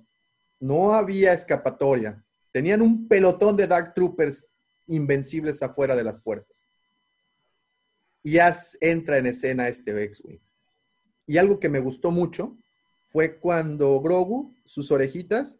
Y como que lo detecta, que empieza con la, a detectarlo un poco, creo. Sus antenitas de vinil para lo que fuera el chapulín. Eh, pues bueno, Grogu levanta sus orejitas y vemos esta escena, como entra en silencio sin decir agua va, un ex-wing, le piden que se identifique, sigue el silencio, la tensión crece, todos nosotros estamos mordiéndonos las uñas en ese instante, la piel enchinada, siguen preguntando quién es. ¡Ah! Sigan ustedes porque me gana la emoción. Pues lo primero que recordé fue el regreso del Jedi. Eh, este atuendo con la túnica o bueno, la capa grande con el rostro tapado, yo sentí, de verdad fue un momento épico, sentí cosquillas, sabía quién era desde ese momento y dije, estos hijos de su re... me hicieron otra vez sentir algo que pensé que no iban a lograr. Francamente pensé que el episodio lo íbamos a salvar, iba a haber un twist y vámonos. Y la verdad es que me, me cambiaron toda la perspectiva. Vemos a este Jedi que entra a la nave y empieza a despachar troopers como si fueran de plastilina. Y algo que nos regalaron que creo que, fue bastante divertido es ver en acción a este Jedi que pocas veces vimos en acción, pensando que era uno de los más grandes Luke y de repente lo ves ya haciendo cosas. Eso, eso fue fue brutal, vestido exactamente igual como lo viéramos por ahí en el regreso del Jedi. Me parece que, digo, no he comparado fotos, pero me parece que es igualita la indumentaria, el cinturón y todo. De repente vemos una toma, no sé si se acuerdan, que se ve la mano con el guante negro. Que Ah. es, que es, sí, dije, ya, Ya, yo ya. ya, llévame, por favor, porque ya Llévame, esto para sí, mí ya. es todo. Sí. En las Cuando- palabras de Polo Polo dije, ya, güey, ya, lo que quieran, güey, ya. Sí, sí. Este, sí, no, en mi caso también, eh, cuando dicen, eh, ahí llega un X-Wing y, y cara de un dice justamente, ah, uno solo, bueno, nos salvamos. Yo empecé, no, no puede ser Luke, no puede ser Luke, no puede ser Luke. Se me- me- les juro, se me caían las lágrimas de la emoción y, y verlo, ¿no? Aparte, lo vamos viendo a través de las cámaras de seguridad. Eh, ir viendo toda la acción de Luke, cómo va peleando, ese, ese, esa pelea fluida ¿no? que va teniendo, que es algo que nunca habíamos eh, visto No, en bárbaro, cuanto a ese sí. personaje. Eh, ¿cómo, cómo, cómo raya el, el lado oscuro también? ¿no? ¿Cómo, cómo utiliza, yo creo que utiliza todas las habilidades que tiene la fuerza. No nos olvidemos que en el regreso del Jedi, él es tocado un poco por el lado oscuro hasta que lanza el, el sable lejos y dice, no, no, mi padre está antes que yo. Eh, y él acá se aprovecha de todo eso que ha aprendido, destruye al trooper con, la, con, con- un choque está. de fuerza, lo abolla todo, eh, y no deja a uno en pie, ¿no? Y, y, eh, y cómo los troopers, justamente, como decía Lucifer, están pegando con ese movimiento de pistón la fuerza y como que eh, están pegando, digo, con fuerza, ese- con ese movimiento de pistón a la, a la puerta, la están abollando, y Luke, es, es como que se siente la fuerza que emana Luke, que hace que los troopers se detengan y se den vuelta, y los que están adentro no entienden nada, eh, y, verlo, sí, realmente fue una emoción. Y yo decía, no puede ser, no puede ser. To- todo el tiempo estaba como queriendo negar que iba a aparecer Luke. eh, y no, verlo fue un placer, fue un placer. eh, creo lo primero que dije fue, esto es lo mejor que vi desde la trilogía original, ¿no? Una cosa, una emoción increíble, increíble. No, eh, y digo, aquí tenemos en pantalla sus movimientos, como dices, fue fluido, como fue ver a este Jedi que, que- que muchos de nosotros, bueno, al- hablo por mí, al menos en los cómics habíamos visto nada más, pero pues nos quedamos con esas ganas de ver a ese poderosísimo Jedi de la que las leyendas hablaban, ¿no? Y de la que tanto se habló y de repente solo las únicas veces que vimos combatir a Luke en el episodio 6, en el regreso del Jedi, pues incluso pues tenemos una patada invisible, o sea, sabemos que es parte de las coreografías y la tecnología de ese momento, sin embargo, pues nos quedamos. Y creo que esta serie vino a redimir a dos personajes de la trilogía original, tanto a Boba Fett como a Luke Skywalker. A Boba Fett por fin tuvimos a ese Boba Fett combativo, fuerte, contundente, y aquí vimos a un ninja. Luke es un verdadero guerrero en estas, en en estas escenas. Eh, Te da es esta sensación de poder de los Jedi, ¿no? Eh, Estamos hablando de que la serie es basada en los mandalorianos y lo hábiles que son y bla, bla, bla, pero a mí me dio la sensación de lo mucho más poderoso que es un Jedi que casi cualquiera. Creo que re- le redime no solo al personaje, sino en general a la orden, como esta orden de, de- de expertos en Verdaderos armas y en todo lo demás. Y es que ves, y aquí una vez más, y, y- y aterriza- aterrizan mucho este concepto cuando ves a un simple mortal, a pesar de ser un guerrero diestrísimo, entrenado, con equipo, cómo le cuesta trabajo combatir con un solo Dark Trooper. En este caso, Dean Jarin, cuando se da, de, se da el tiro y el quien vive con un uno a uno, estaba a punto de tronárselo. Y de repente entra este Jedi y como cuchillo en mantequilla empieza a repartir, girar, hacer. Me encanta esta escena en donde pone el sable atrás y detiene con el sable a espaldas el, el blaster. Eso era lo que queríamos ver y por fin nos lo entregaron. Y sí, de nueva cuenta van a haber miles fanservice. Gracias por ese fanservice. Gracias, de verdad, gracias Filoni, gracias Fabro, gracias Disney, Kathleen Kennedy. Besos, mis respetos. Gracias por ese fanservice. Me caso contigo, dice. Por favor, te invito a la Riviera Maya. Gracias. Vimos. ¿Sabes qué? Nos trajeron estas batallas de Clone Wars. Me parece, por ejemplo, cuando vimos a Anakin como un superguerrero, creo que es lo que me transportaron aquí también. El decir, así se pelea. Esto es lo que hacen los Jedi. Esto es lo que queríamos ver. Esto es. Y una de las razones por las cuales yo no creía que Luke sería, eh, eh, porque sabrán que en el grupo de la Legión Wampa hicieron unas encuestas y el señor George, al que le mando un saludote. Josgar, también un saludo a Josgar. Dice que ya se le va a acabar la pila del teléfono y que no va a continuar con el en vivo. No te preocupes, Josgar, al ratito ya está disponible. Este, dice, eh, a ver, ¿dónde está el personaje en los videojuegos? ¿Dónde está? ¿Dónde está? ¿Dónde está? Se me perdió el comentario. Se me perdió el comentario, chin. Pero bueno, fue increíble, de verdad. Y les, fíjense que me llegó un videíto, te lo mandé anoche, no sé si lo viste, el video que te mandé de lo vi, lo vi. comparativa. Déjense los quiero poner, el, el, video también, dame un segundito. Este, a ver si lo puedo poner acá, sí, sí va a aparecer. En donde hacen una comparativa con el estilo de pelea de Luke y el estilo de pelea de Vader que vimos en Rogue One. Sí. ¿Sí? Entonces, aquí lo ven, ¿verdad? Ya lo estamos viendo. Y de hecho lo titularon Padre e Hijo. Ahí les va.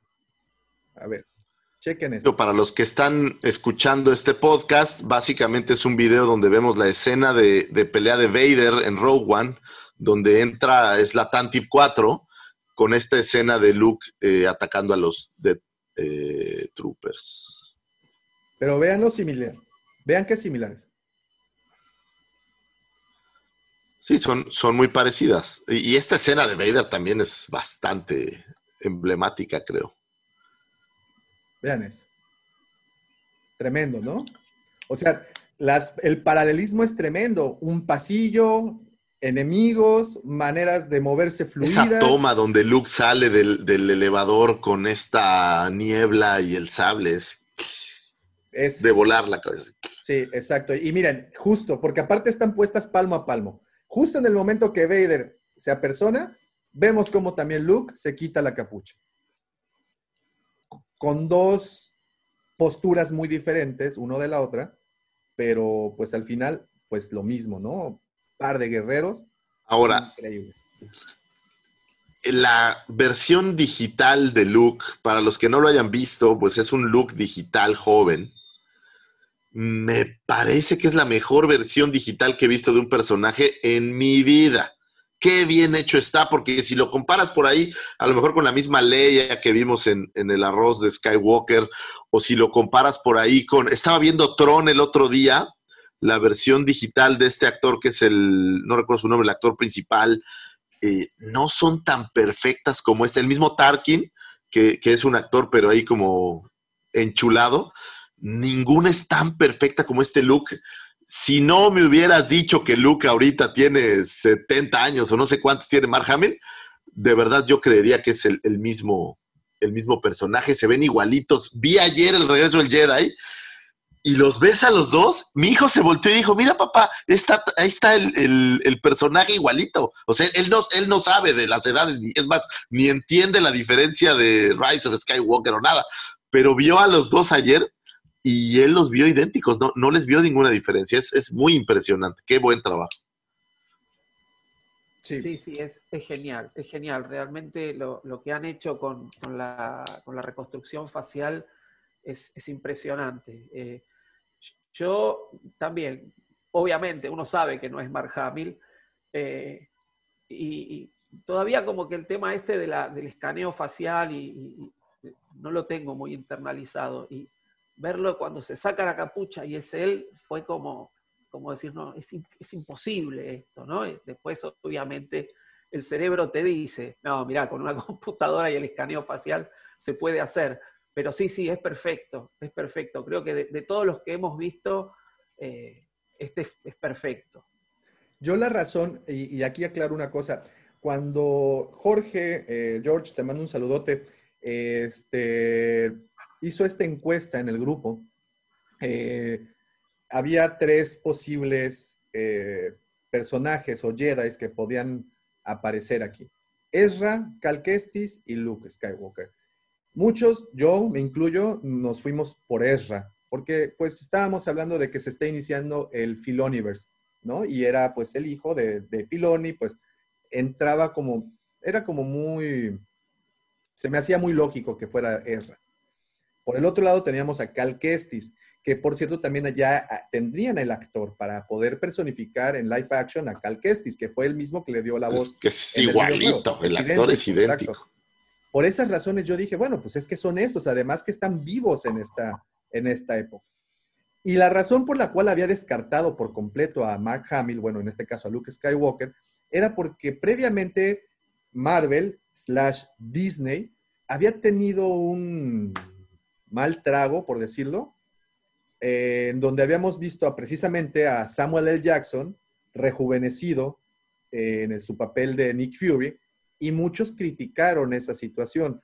Además de los que tú mencionaste, ¿no? Además de todos los, los que ya en la saga habían la misma Leia de Rogue One que... Así es. Y bueno, si jalamos la tecnología un poco más para acá, pues vemos el, el caso de, de, Samuel L. Jackson, que para mí fue un buen trabajo el que lograron, porque pues no, no logras así como distinguir. Tenemos también el caso de, Irishman, el irlandés, esta película de Robert De Niro en Netflix, pues que también nos rejuvenecen a, varios de ellos, ¿no? Por esa razón, yo dije, pues no creo que se vayan a arriesgar. Hoy en día, como está el hate, como estamos de quisquillosos y criticones, no creo que se quieran arriesgar a, a usar ese elemento. ¿Y qué crees, Davo? Fuck, taparon me taparon la boca de la mejor manera posible. Hicieron me parece increíble y nítido. Agarraron todo lo que aprendieron del Rey León, del Rey León, del libro de la selva y todos estos live actions basados en, en animaciones y entregaron una cosa fuera de serie. Impresionante. De verdad que lo fue. Y bueno, y la secuencia que se desata después de que vemos a Luke combatir, después de que vemos todo esto. El cierre es en donde nos desgarra el corazón por completo, pero sabíamos que ahí vamos, ¿no? Nos habían ya mostrado hasta el cansancio el vínculo que hay entre Grogu y Din Djarin. Incluso en el capítulo anterior habíamos mencionado que él viene convenciéndolo que se necesita quedar con el Jedi. Pero hablamos en ese momento también de que esas palabras eran más hacia él mismo que hacia el niño, ¿no? Decíamos que el que mucho se despide, pocas ganas tiene de irse. Y construyeron muy bien todo ese sentimiento a lo largo de varios episodios. Y con esta, esta escena, de hecho, cuando ya se lo están llevando y vemos la cara, bueno, hay muchas escenas. Bueno, hay un, último wow factor antes. Aparece por ahí R2D2, que fue una, una delicia verlo otra vez eh, de regreso en pantalla. Esta versión me parece mecánica. Pude imaginar a un, una persona de pequeña estatura dentro. A lo mejor solo era yo que extrañaba a Kenny Baker, pero, pero pude verlo y, de verdad esta toma en la que es como que se va a acercar un poco Artú a verlo, no sé, que a lo mejor le recuerda al maestro Yoda, yo qué sé, pero, pero de verdad también fue, fue muy lindo. Sí, sí, yo sentí eh, las palabras estas famosas de, de A New Hope cuando dice el círculo está completo, ¿no? yo cuando Luke se está llevando a Baby Yoda dije el círculo está completo, ¿no? Eh, Yoda entrenó a Luke y ahora Luke va a entrenar a alguien de la raza de, de Yoda, ¿no? Este, que todavía seguimos sin saber si es eh, hijo de Yoda o, quién es definitivamente Grogu. Creo que era una de las respuestas que todos esperábamos tener en esta temporada y no la hemos tenido. No sé si en algún momento la vamos a tener, pero yo sentí eso con esta escena cuando se lo lleva. El círculo está completo. Me dieron eh, más, muchísimo más de cualquier cosa que hubiera podido imaginar.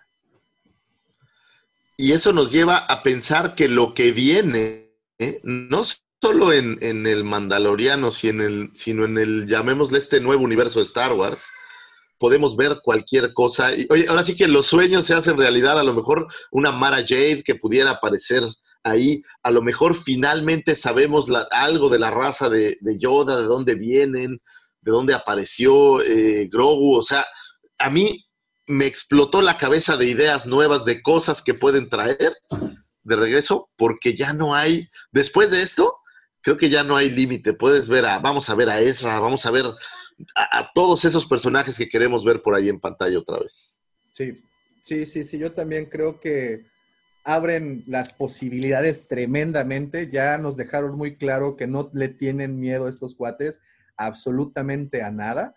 Eh, creo que Disney, ahora sí, para todos los detractores de Disney, creo que aquí nos pusieron una lección bastante, bastante importante en donde te dice, a ver, mira, tienes una compañía que tiene todos los recursos del mundo, que tiene todos los recursos económicos y todos los recursos técnicos y todos los recursos actorales. Aquí tenemos en pantalla ahorita a Pedro Pascal, y, caray, ven el rostro de Pedro Pascal acá, este está, o sea, te lo sientes y, conectas, siendo papá, conectas inmediatamente, ver cómo se, está, se lo están llevando y, ves cómo está, está roto ya por dentro. ¿No? Es otro tema del que, de que final se quita el casco finalmente.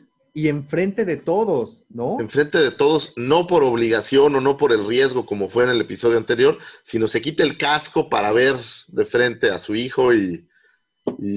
no, bueno, y cuando le Mis chones quedaron en el piso tirados ya. Pero fue eh, antes, ¿no? Como... sí, eso fue, fue desde la mañana. le toca el rostro, esa manita cuando le, su garrita le toca la, cara a, Pedro Pascal, es una imagen poderosísima. Te repito, no sé si por, eh, los que somos papás conectamos más con, con esa situación que, que otras personas, pero pues definitivamente fueron escenas eh, que nos llegaron bastante. Muchos de nosotros soltamos la, lagrimita y pues caray, se da la vuelta y le dice bye bye. ¿Cómo habrá estado que el profe se desmayó y se cayó? Pero ah, francamente, eh, entregaron mucho más de lo que yo esperaba. Yo esperaba, yo era de los que pensaba que iba a regresar a Soca como para cerrar el círculo, no hay nadie más, vino, nos salvó, ¡bam! Se acabó. Y francamente ver a Luke en pantalla voló mi cerebro. No, no tengo, no tengo palabras. Gracias, gracias, señores. Les digo que gracias y, de verdad que creo que, caray, no, hoy en día, y lo han dicho muchos y lo están diciendo por algo, hoy es el mejor momento para ser fan de Star Wars.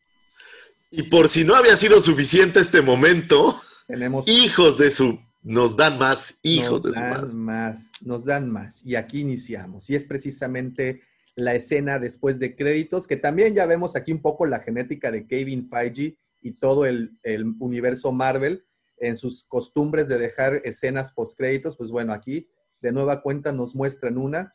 Estas escenas abren con una toma panorámica del palacio de Java y ahí aparece uno de los personajes que creo que me dio mucho gusto ver de regreso, que es a Fat Fortuna.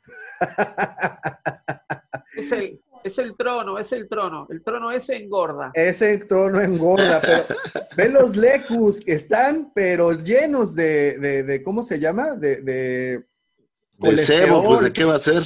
Puro colesterol en los lecus. Beso, ve la papada, nada. Mira, pero esta soma, toma, ya viste que por atrás tenemos a Reyes. Sí. A Reyes. O sea, es, es lo que quedó de la pandilla de, Java de Hot. Ojo, ah. aquí te tengo un easter egg, ¿eh? para todos los coleccionistas de Kenner, les tengo un easter egg. ¿Ya, te lo, vi- ¿Ya lo viste? Además del trono, ¿eh? Además del trono. Eh, no. Ay, ¿No? Ok, para todos aquellos coleccionistas de Kenner, de las figuras de las Ah, bueno, el, el bastón te refieres. Correcto. Claro. Ese, ese bastón que porta, ese báculo que porta Big Fortuna, en la película del regreso del Jedi, pues no, no lo trae, ¿no? Sin embargo, era el único eh, accesorio que traía la figura de Kenner, este bastoncito. Y bueno, lo eh, pues ya, una vez más, esta serie vino a redimir muchas cosas y una vez más está redimiendo a Kenner con ese pequeño báculo, bueno, este báculo que vemos. Pero creo que también más notorio el, el trono.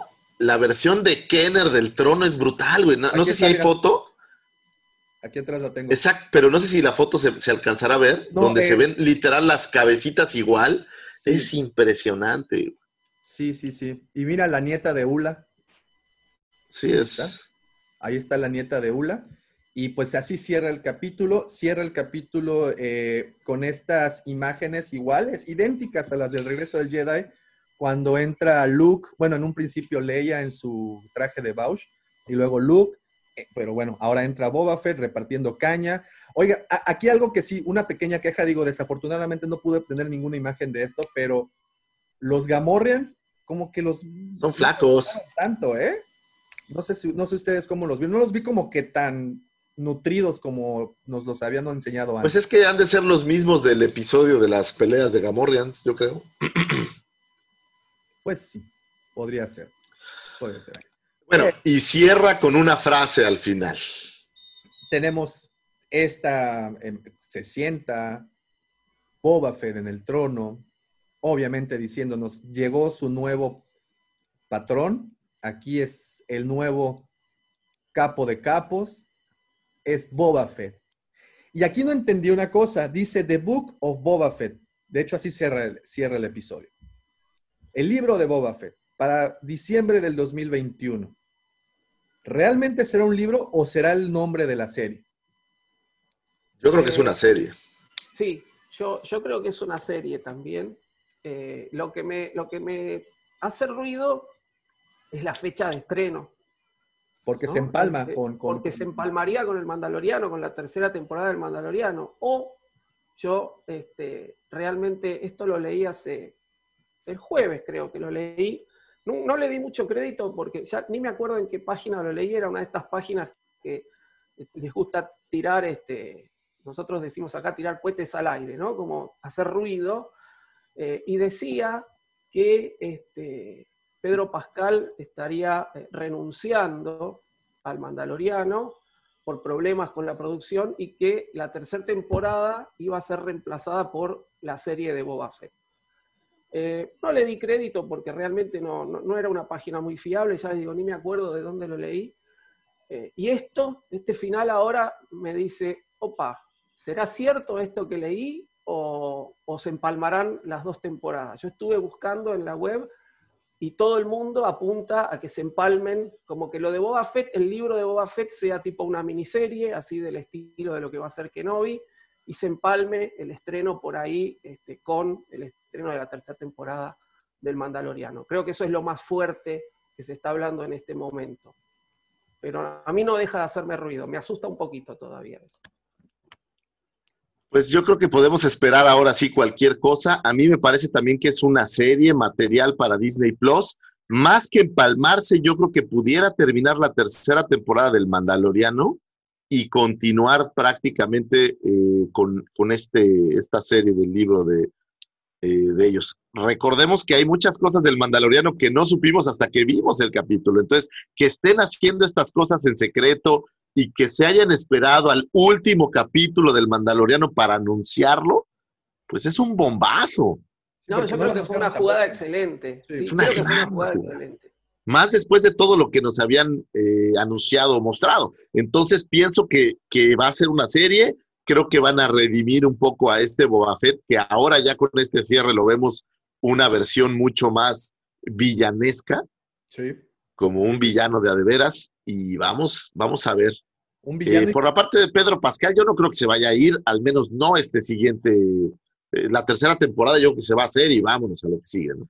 Sí, yo también había leído lo mismo que tú, profe, eh, en algún sitio, tampoco recuerdo las fuentes, pero que habían tenido problemas y de hecho es una noticia que creo que ya lleva algún tiempo, creo que de hecho desde antes de que se estrenara esta segunda temporada, ahí tenían ese rumor, y, pero te repito, pues fuentes no confiables y pues nadie más hizo eco de esta noticia. Y, y pues eh, incluso en esta noticia decían que en la temporada eh, Dean Jarry no se, no se removería el casco porque pues ya era otro actor quien estaba interpretando al Mandalorian y no Pedro Pascal. Y de la misma forma, igual por diferencias creativas, que sabemos que diferencias creativas se traduce a que pues tuvieron broncas ahí en monetarias y pues con el director y con las productores. ¿Quién sabe? Eh, aunque yo sí, les, yo sí les puedo decir algo y que sí me queda muy claro. Si a mí me dijeran, este es el final del Mandalorian, este final ya es el final definitivo de la serie, creo que me quedo con eso, porque fue uno de esos finales que incluso en muchas eh, páginas que recolectan estas eh, calificaciones de otras páginas, ya saben, tipo Metacritic, eh, le dan 9.9 al capítulo. Y pocos capítulos en la televisión han tenido esa calificación. Entonces, se me hace que para, para mí sí hubiera podido ser el final ya, sin bronca alguna. No sé si... No, sí, seguramente. Sí, sí, a mí me pasa lo mismo, me pasa lo mismo. Creo que eh, lo más importante de una narración, más allá de todo el camino que nos lleva, es el final. Yo siempre digo, si a mí me dan un final acorde, un final excelente, por más que lo que haya visto antes haya sido una porquería, se resignifica todo y te da un gran producto. Y creo que esto, más allá de que hemos visto todas dos temporadas que son maravillosas, creo que era lo que estábamos todos esperando de Star Wars, eh, este final lo enaltece, ¿no? Enaltece a todos los personajes. Y, y es un regalo para los fans. Es como, como vos dijiste al principio, Davo, creo que no hay nadie que se pueda quejar de este capítulo. Nadie, absolutamente nadie. Así que sí, sí, es, es, un regalo. Yo creo que es, es, lo mejor que nos pueden haber regalado de Star Wars en este fin de año. Sí. Ahora, ya está anunciada una tercera temporada, según yo. Entonces, se va a hacer seguramente. Tengo mis dudas. Este solo es un tema. Ok, ya se fue Baby Yoda. Entonces, ¿de qué va a ir la tercera temporada? Va a ser, va a ser un tema, pero a mí me abre muchas puertas. A lo mejor a ver a Ben de joven, eh, o sea, conectar todo, todo, todo lo que, que, creo que aquí han hecho mucho esto. Conectar algo de Legends, el canon, traer personajes que estaban eh, pensados que impensable que iban a regresar, conectar las series animadas. O sea, creo que ha sido un fanservice que ha ayudado a conectar y lo ha hecho bien. Entonces, creo que sí van a hacer una tercera temporada. Creo que van a terminar de cerrar estas ideas del sable oscuro. Estoy. Les puedo vender mi alma a que vamos a ver mucho más de Rebels, personajes o, o alguna situación relativa a. Y bueno, yo sí estoy muy a la expectativa de que nos puedan mandar más no creo que se vaya a ir, digo, a lo mejor yo soy muy ingenuo, pero pues con dinero baila el perro y el éxito que ha tenido esto en dinero debe ser grande y no creo que, digo, Pedro Pascal será lo que sea, pero no era una superestrella antes de, esto y ahora es un actor que la gente conoce, y aún sin ver su rostro. Entonces, tampoco, no, es como decir... Eh, Michael Keaton que ya no quiere hacer a Batman. Me parece que él, y sin ser grosero, y a lo mejor me van a crucificar, pero no era realmente nadie antes de hacer el Mandaloriano y ahora es alguien. Y yo no sé si eso lo dejes tan fácilmente pensando en los actores. A lo mejor alguien que es actor me puede decir, pero yo tengo mis dudas de que alguien lo vaya a dejar así nada más. Sí, no, yo tampoco, no, yo, o sea, digo, podrían dejarlo, y no pasaría absolutamente nada. No así, bueno, nos quedaríamos con muchísimas ganas de ver más cosas, ¿no? Pero No, pero sabrías, después verías novelas o cómics o algo va a haber, o sea, de que esto va a continuar, seguro, no sé el formato. Pero, vamos a saber más de Grogu, vamos a saber más de todo esto. Pero como dices, profe, creo que no muchas veces estos finales tan redonditos, son muy poquitas veces hemos tenido oportunidad de verlos. Esa eh, ese cuando se aleja Luke con el bebé, eh, es el héroe caminando hacia el, hacia el atardecer, ¿no? O sea, sí concluimos muy bien esto, como también mencionaste, cierra el círculo, un capítulo redondito, en donde ya nos quedaríamos con un, un final bonito, porque eso fue un final muy bonito en donde los buenos ganaron. Digo, sí fue, la, sí fue algo nostálgico, sí, perdón, no nostálgico, fue un poco dramático y todo, pero pues qué final no lo es, ¿no? Y así nos terminamos yendo, una, en paz. Sin embargo, pues sabemos que vienen más aventuras, ya sabemos porque ya hay una tercera temporada anunciada, ¿no? ¿Qué, qué aventuras serán? ¿Volverá a ver a Baby a Grogu? ¿Sabremos más cosas? Se deja completamente abierto el terreno, ¿no? Yo no recordaba un final tan redondo desde que Remy encuentra a su madre, la verdad. Entonces, o cuando Alf lo capturan los del FBI, o cuando Alf se va. Sí, no, no. o cuando los dinosaurios ya saben que la, la- la- la- Ahora, cosa. Creo, y, y- y ustedes díganme si estoy en lo correcto, nos dejaron en paz. O sea, me refiero, te quedaste en paz, dijiste, ay, qué a toda madre. Esta sensación no la tuve con ninguna de las tres películas de Disney. Eh, la tuve un poco con One, me parece. Creo que esta sensación sí, sí me la logró, pero, pero creo que no a este nivel, güey. Me quedé así como que, ay, güey, qué a toda madre. Como cuando después de que te echas tres tequilas y sigues activo, me, me- me dejó muy bien, muy contento, muy tranquilo, muy, muy, de verdad, digo, Sí, sí, sí. terminé el capítulo y me sentí bien en general. No solo de, de la saga y demás, terminas y dices, güey, qué buen capítulo, qué, qué bien, no sé, de estos capítulos de cierre como cuando, eh, cuando le cortaron la cabeza a la Whisperer en, en Walking Dead, por ejemplo, digo, no sé si ven Walking Dead, pero, pero de estos capítulos que dices, güey, todo se resolvió a toda madre, hay esperanza, hay futuro, o sea, se vuelve un poco, trasciende, a lo mejor estoy loco, pero trasciende un poco la serie y te llega a, a dar estas sensaciones de que, de que ya se acabó el 2020, todo está bien, vámonos a lo que sigue. Totalmente. Súper final, bien hecho, bien estudiado y definitivamente es de esos que te quedas en paz y con esperanza, ¿no? Esperanza que lo que viene será algo igual. Y ahora, la pregunta más dolorosa, profe, calificación. No, 10. 10, indiscutidamente. Indiscutidamente un 10. Lucifagor, la tuya, bueno, yo te doy la mía porque yo sé que No, ni madres, a mí tú no me das nada. Mejor cuéntanos tu calificación. Calificación 10 cerradito también. Yo creo que esto es un fenómeno Nadia Comaneci. Yo le doy Señores, también 10. Por favor, los que nos están leyendo en el chat, los que están en vivos, pasó, pensábamos que no iba a ocurrir nunca, sin embargo, está ocurriendo. Solo, Lucifagor le da un 10 a algo. Solo Filoni lo pudo haber logrado. Fabro y Filoni. Son los únicos. Bravo, Filoni. bravo, 10 Favreau. cerrado, qué buen episodio.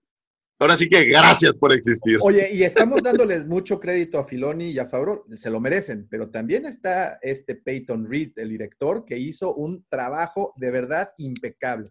Habiendo sido tan criticado por el capítulo que dirigió eh, previamente, aquí otro que se vino a redimir fue Peyton Reed. Qué dirección tan impecable, lo que logró con las coreografías, pero en particular con la, co- con la coreografía de Luke. No, bueno. No, o sea, no sé cómo describirlo. Ahora, este 10 se construyó durante 40 años. Durante 40 años, durante 16 capítulos, durante muchas Ojo, o sea, es, es el, el traer a Luke de hace treinta y tantos años, digo, eso, desde ahí lo fueron construyendo, mis respetos. Oye, dice, dice Mike González, un 10 y soltó sus figuras. Definitivamente este es un año diferente. y abrí figuras, Y güey. abrió figuras también, también, y todos aquí, eh, evidentemente, bueno, incluso Aldair León dice, va a llover, híjole, sí, definitivamente va a caer un tormentón.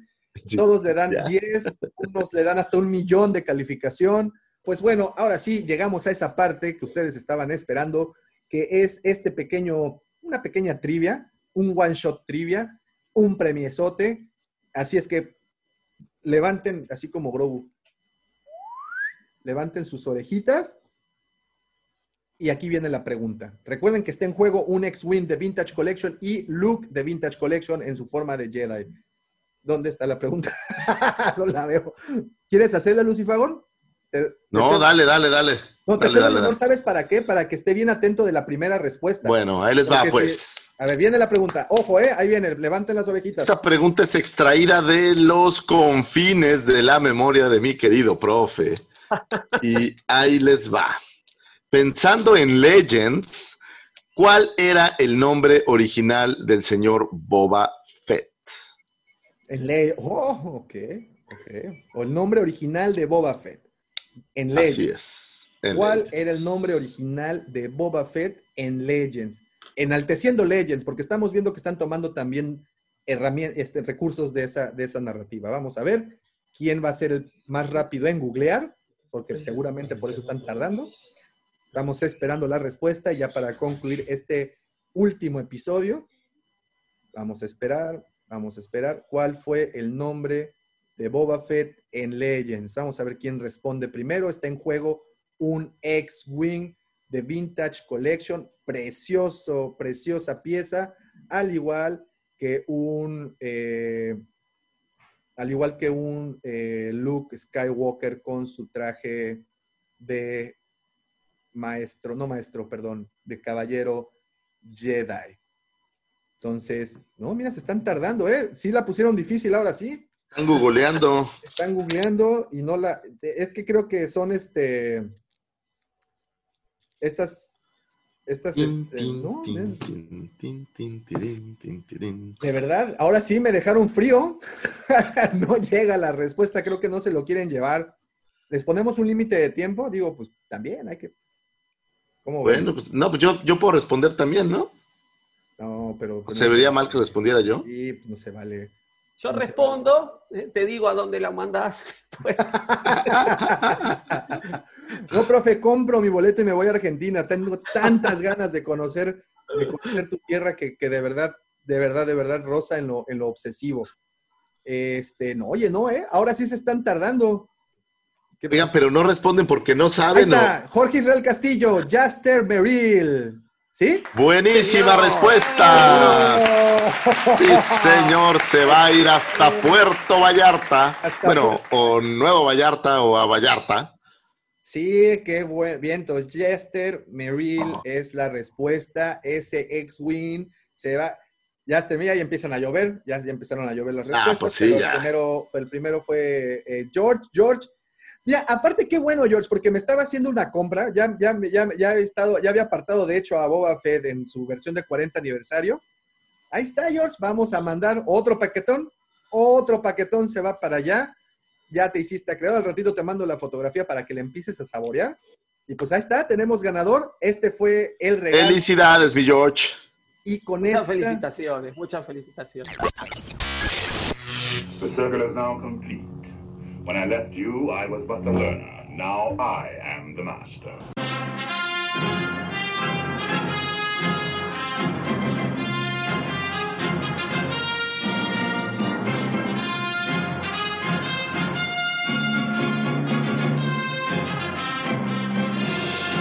Con esto también nosotros le ponemos fin a la segunda temporada del podcast hablando de Star Wars. Qué manera de cerrar. Digo, me hubiera gustado que nos acompañaran otros muy buenos amigos como el buen Pepe, como el buen Sergio, que pues siempre están también ahí pendientazazos.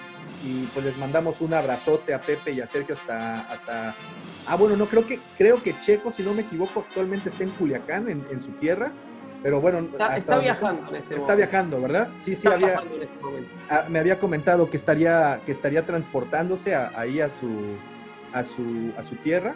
Entonces, este, pues también les mando un abrazote tanto a Pepe como al buen, como al buen Sergio, que también son parte de esto. Mira, ahí tenemos ahí a mi, a mi, a mi Ya, ya estoy igual. Fíjate, aquí estoy. Ahí está el Yagua, el llama todavía. Y es que ya están reclamando nuestras presencias Claro. en, en- en la situación familiar. Hasta Zape me tocó. Pero bueno, eh, qué manera de cerrar este año, señores. Qué manera de cerrar estas dos temporadas. Qué manera, caray, 2020 nos trajo cosas eh, medio ahí gachitas, pero pues nosotros somos los encargados de levantar el ánimo. Digo, no nosotros, nosotros mismos. Mismos. Nosotros, nosotros ustedes, nosotros, Cada uno. todos, cada uno, es correcto. Somos los encargados de levantar el ánimo, de ponerle positivismo a esto, de verle y crear esa luz al final del túnel, señores. De verdad, de verdad, a mí no me queda nada más que agradecerles a todos y cada uno de los que estuvieron acompañándonos mañana tras mañana, tras mañana, tras mañana, durante este año que fue cuando adoptamos esta manera de transmitir. Entonces no me queda de verdad nada más que puros agradecimientos.